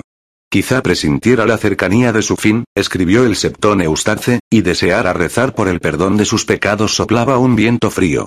Cuando levantaron el palanquín, el rey corrió las cortinas para resguardarse. Dentro, como siempre, había una frasca de tinto dulce del rejo, su favorito. Mientras la litera cruzaba el patio, Aegon se sirvió una copa. Ni Ser Giles ni los porteadores sospecharon que nada marchara mal hasta que llegaron al septo y no se abrieron las cortinas. Ya estamos aquí, Alteza, dijo el caballero, pero no obtuvo más respuesta que el silencio. Como la segunda advertencia y la tercera produjeron el mismo resultado, Ser Giles Belgrave descorrió las cortinas y se encontró al rey muerto entre sus cojines. Tenía sangre en los labios, declaró el caballero. De lo contrario, podría haberse dicho que dormía tanto los maestres como el pueblo llano siguen debatiendo qué veneno se empleó y quién lo puso en el vino del rey. Hay quien afirma que solo podría haber estado al alcance del propio Ser Giles, pero resulta inconcebible que un caballero de la Guardia Real se cobrara la vida del soberano al que había jurado proteger. Es más probable que fuera Humet, el catador real cuya muerte afirma haber presenciado Champiñón. Pero aunque nunca se sabrá qué mano emponzoñó el tinto del rejo, no nos cabe duda alguna de que obraba a instancias de Laris Strong. Así falleció Aegon de la casa Targaryen, el segundo de su nombre, primogénito del rey Viserys I Targaryen y la reina Alicent de la casa Hightower, cuyo reinado resultó tan breve como amargo. Había vivido 24 años y reinado durante dos. Cuando, dos días después, la vanguardia del ejército de Lord Tully apareció a las puertas de desembarco del rey, Corlys Velaryon se acercó a caballo a recibirla, con un sombrío príncipe Aegon a su lado. El rey ha muerto, anunció la serpiente marina, circunspecto. ¡Viva el rey! Al otro lado de la bahía de Aguas Negras, en el gaznate, Lord Leovin Corbray, desde la proa de una coca bravo sí, observaba como una hilera de buques de guerra de los Velaryon arriaban el dragón dorado del segundo Aegon e izaban en su lugar el dragón rojo del primero, el estandarte que habían hecho ondear todos los reyes Targaryen hasta el estallido de la danza de los dragones. La guerra había terminado, aunque la paz que se sucedió tardó poco en revelar cuánto distaba de ser pacífica. El séptimo día de la séptima luna del centésimo trigésimo primer año después de la conquista de Aegon, una fecha que se considera consagrada a los dioses, el Septón Supremo de Antigua pronunció los votos matrimoniales cuando el príncipe Aegon el Menor, hijo mayor de la princesa Rhaenyra y su tío, el príncipe Daemon, se desposó con la princesa Jaehaera, hija de la reina Elaena y su hermano, el rey Aegon II, con lo que volvieron a unirse las dos ramas rivales de la casa Targaryen y se puso fin a dos años de traiciones y masacres. La danza de los dragones había concluido. Empezaba el melancólico reinado del rey Aegon III Targaryen. Quisieron los dioses que siete días después, en Bastión de Tormentas, su señora esposa diera luz al hijo y heredero tan largamente deseado por Lord Borros. Había dejado instrucciones de que le pusieran a Aegon si era varón, en honor del rey, pero al saber de la muerte de su señor en la batalla, Lady Baratheon prefirió homenajear a su propio padre y llamó Oliver al niño. Postrimerías la hora del lobo El pueblo llano de los siete reinos se refiere al rey Aegon III Targaryen, cuando se molesta en acordarse de él, como Aegon el desafortunado, Aegon el infelizo, lo más frecuente, el veneno de dragón. Todos ellos eran nombres apropiados.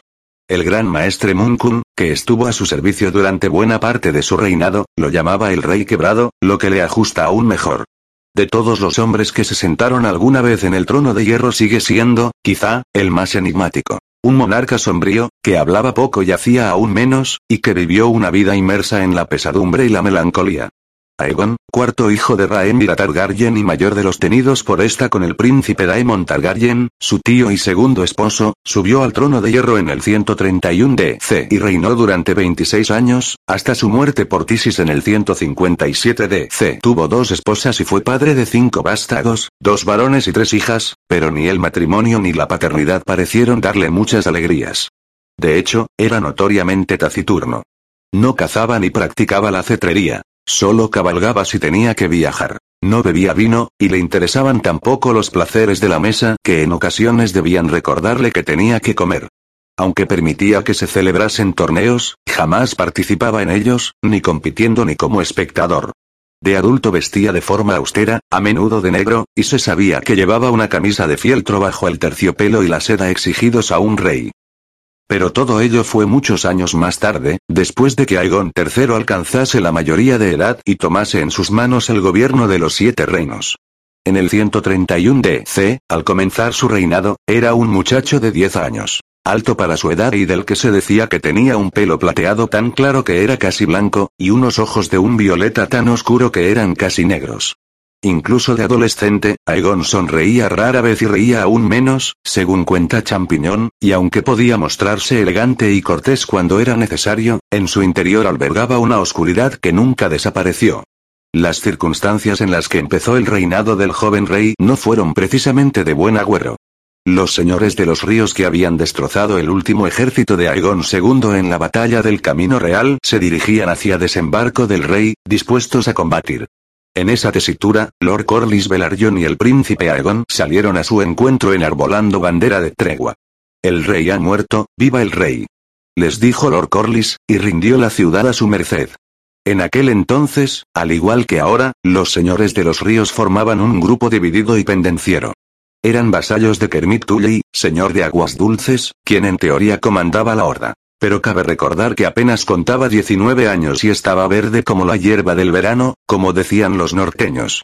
Su hermano Oscar, que había matado a tres hombres en la masacre en Barrada, tras lo cual lo habían armado caballero en el campo de batalla, estaba aún más verde, y maldijo con el orgullo puntilloso tan habitual en los segundones. La casa Tully constituía un caso único entre las grandes casas de Poniente. Aegon el Conquistador los había nombrado señores supremos del Tridente, pero en muchos aspectos, gran parte de sus abanderados les seguían haciendo sombra. Los Bracken, los Blackwood y los Vance gobernaban territorios más amplios y podían reunir ejércitos mucho mayores, al igual que los advenedizos Frey de los gemelos. Los Magister de Baramar eran de más rancio abolengo. Los Mootón de Poza de la Doncella eran mucho más ricos, y Arenal, incluso maldito, fundido y en ruinas, seguía siendo un castillo más inexpugnable que Aguas Dulces, y además diez veces más grande. La mediocre historia de la casa Tully no había hecho más que agravarse a causa del carácter de sus dos últimos señores. Pero ahora, los dioses habían puesto en vanguardia a otra generación de Tully, dos úfanos jóvenes decididos a demostrar su valía. Lord Kermit como gobernante y Ser Oscar como guerrero. Desde las orillas del tridente hasta las puertas de desembarco del rey cabalgaba junto a ellos un hombre más joven todavía, Benjicot Blackwood, señor del árbol de los cuervos. Ben el sanguinario, como habían empezado a llamarlo sus hombres, solo tenía 13 años, una edad a la que la mayoría de los muchachos de noble cuna son aún escuderos y se dedican a atender a los caballos de su señor y limpiarle la herrumbre de la cota de malla. El señorío le había caído encima temprano, cuando Seramos Bracken mató a su padre, Lord Samuel Blackwood, en la batalla de Molino Ardiente. A pesar de su juventud, el muchacho se había negado a delegar la autoridad en hombres de más experiencia. En la carnada para peces había llorado al contemplar tantos muertos, pero aquello no lo había hecho flaquear más tarde ante el combate. Al contrario, lo buscaba. Sus hombres habían ayudado a expulsar de Arenal a Cristón Cole al cazar a sus forrajeros, había comandado el centro en la segunda batalla de la era y en la masacre en Barrada había encabezado el ataque lateral desde los bosques, gracias a lo cual habían dispersado a los tormenteños de Lord Baratheon y conseguido la victoria. Se decía que, ataviado para la corte, Lord Benjicot era claramente un muchacho, alto para su edad pero de complexión delgada, con rasgos delicados y de modales tímidos y recatados. Pero con cota de malla y coraza, Ben el sanguinario era un hombre completamente diferente, que a sus 13 años había visto más cosas en el campo de batalla que muchos otros en toda la vida. Ciertamente había otros señores y caballeros famosos en la hueste a la que se encaró Corlys Velaryon frente a la puerta de los dioses aquel día del año 131 C, todos ellos de más edad y algunos más sabios que Ben Blackwell del Sanguinario y los hermanos Tully. Pero de algún modo, los tres jóvenes habían salido de la masacre embarrada como los cabecillas indiscutidos. Los tres, ligados por la batalla, se habían hecho tan inseparables que sus hombres empezaban a referirse a ellos en conjunto como los muchachos. Entre quienes los apoyaban había dos mujeres extraordinarias. Alisane Blackwood, apodada Ali la Negra, hermana del fallecido Lord Samuel Blackwood y por tanto tía de Ben el Sanguinario, y Sabita Frey, señora de los gemelos, viuda de Lord Forrest Frey y madre de su heredero, una bruja de rasgos y lengua afilados de la casa Bigren, que prefería cabalgar a bailar y vestir cota de malla en vez de seda, y que gustaba de matar hombres y besar mujeres, según Champiñón. Los muchachos solo conocían de oídas a Lord Corlys Velaryon, pero lo precedía una reputación temible. Habían llegado a desembarco del rey, temiendo tener que asediar la ciudad o tomarla por asalto, por lo que quedaron encantados, aunque sorprendidos, al ver que se la ofrecían en bandeja de plata y al saber que Aegon II había muerto, aunque Benjicot Blackwood y su tía quedaron desazonados por las circunstancias de la muerte, pues consideraban el veneno un arma de cobardes y carente de honor. Por todo el terreno corrieron gritos de contento según se extendía la noticia de la muerte del rey, y uno por uno, el señor del tridente y sus aliados salieron al frente, se prosternaron ante el príncipe Aegon y le rindieron pleitesía como su rey. Mientras los señores de los ríos atravesaban la ciudad a caballo, la gente los vitoreaba desde tejados y terrazas, y muchachas hermosas se acercaban corriendo y cubrían de besos a sus salvadores, como titiriteros en una pantomima, decía Champiñón, dando a entender que todo estaba orquestado por Laris Strong. Los capas doradas, alineados a lo largo de las calles, bajaban las lanzas al paso de los muchachos. Dentro de la fortaleza roja, estos se encontraron con el cadáver del rey en un féretro dispuesto al pie del trono de hierro. A su lado lloraba la reina madre Alicent. En la estancia se había reunido lo que quedaba de la corte de Aegon, incluidos Lord Laris Strong el Patizambo, el gran maestre Oruile, Ser Perkin la Pulga, Champiñón, el Septón Eustace, Ser Giles Belgrave con otros cuatro guardias reales, y varios señores y caballeros de menor categoría. Orui le habló por todos y saludó a los señores de los ríos como libertadores. Por todas las tierras de la corona y la costa del mar angosto, el resto de los leales al rey muerto se rendía también. Los bravosires, con Lord Leoin Corbray y la mitad de las fuerzas que había enviado Lady Arryn desde el valle, desembarcaron en el Valle Oscuro. La otra mitad desembarcó en Poza de la Doncella bajo el mando de Ser Corwin Corbray, hermano del primero. Las dos ciudades recibieron a las huestes de Arryn con flores y fiestas. Wort y Rosby cayeron sin derramamiento de sangre, y arriaron el dragón dorado de Aegon II para izar en su lugar el dragón rojo de Aegon III. La guarnición de Rocadragón resultó ser más testaruda, bloqueó las puertas y juró rebeldía. Resistieron durante tres días y dos noches. A la tercera, los palafreneros, cocineros y criados del castillo empuñaron armas y se alzaron contra los hombres del rey. Mataron a muchos mientras dormían y entregaron a los demás, cargados de cadenas, al joven Alin Velaryon.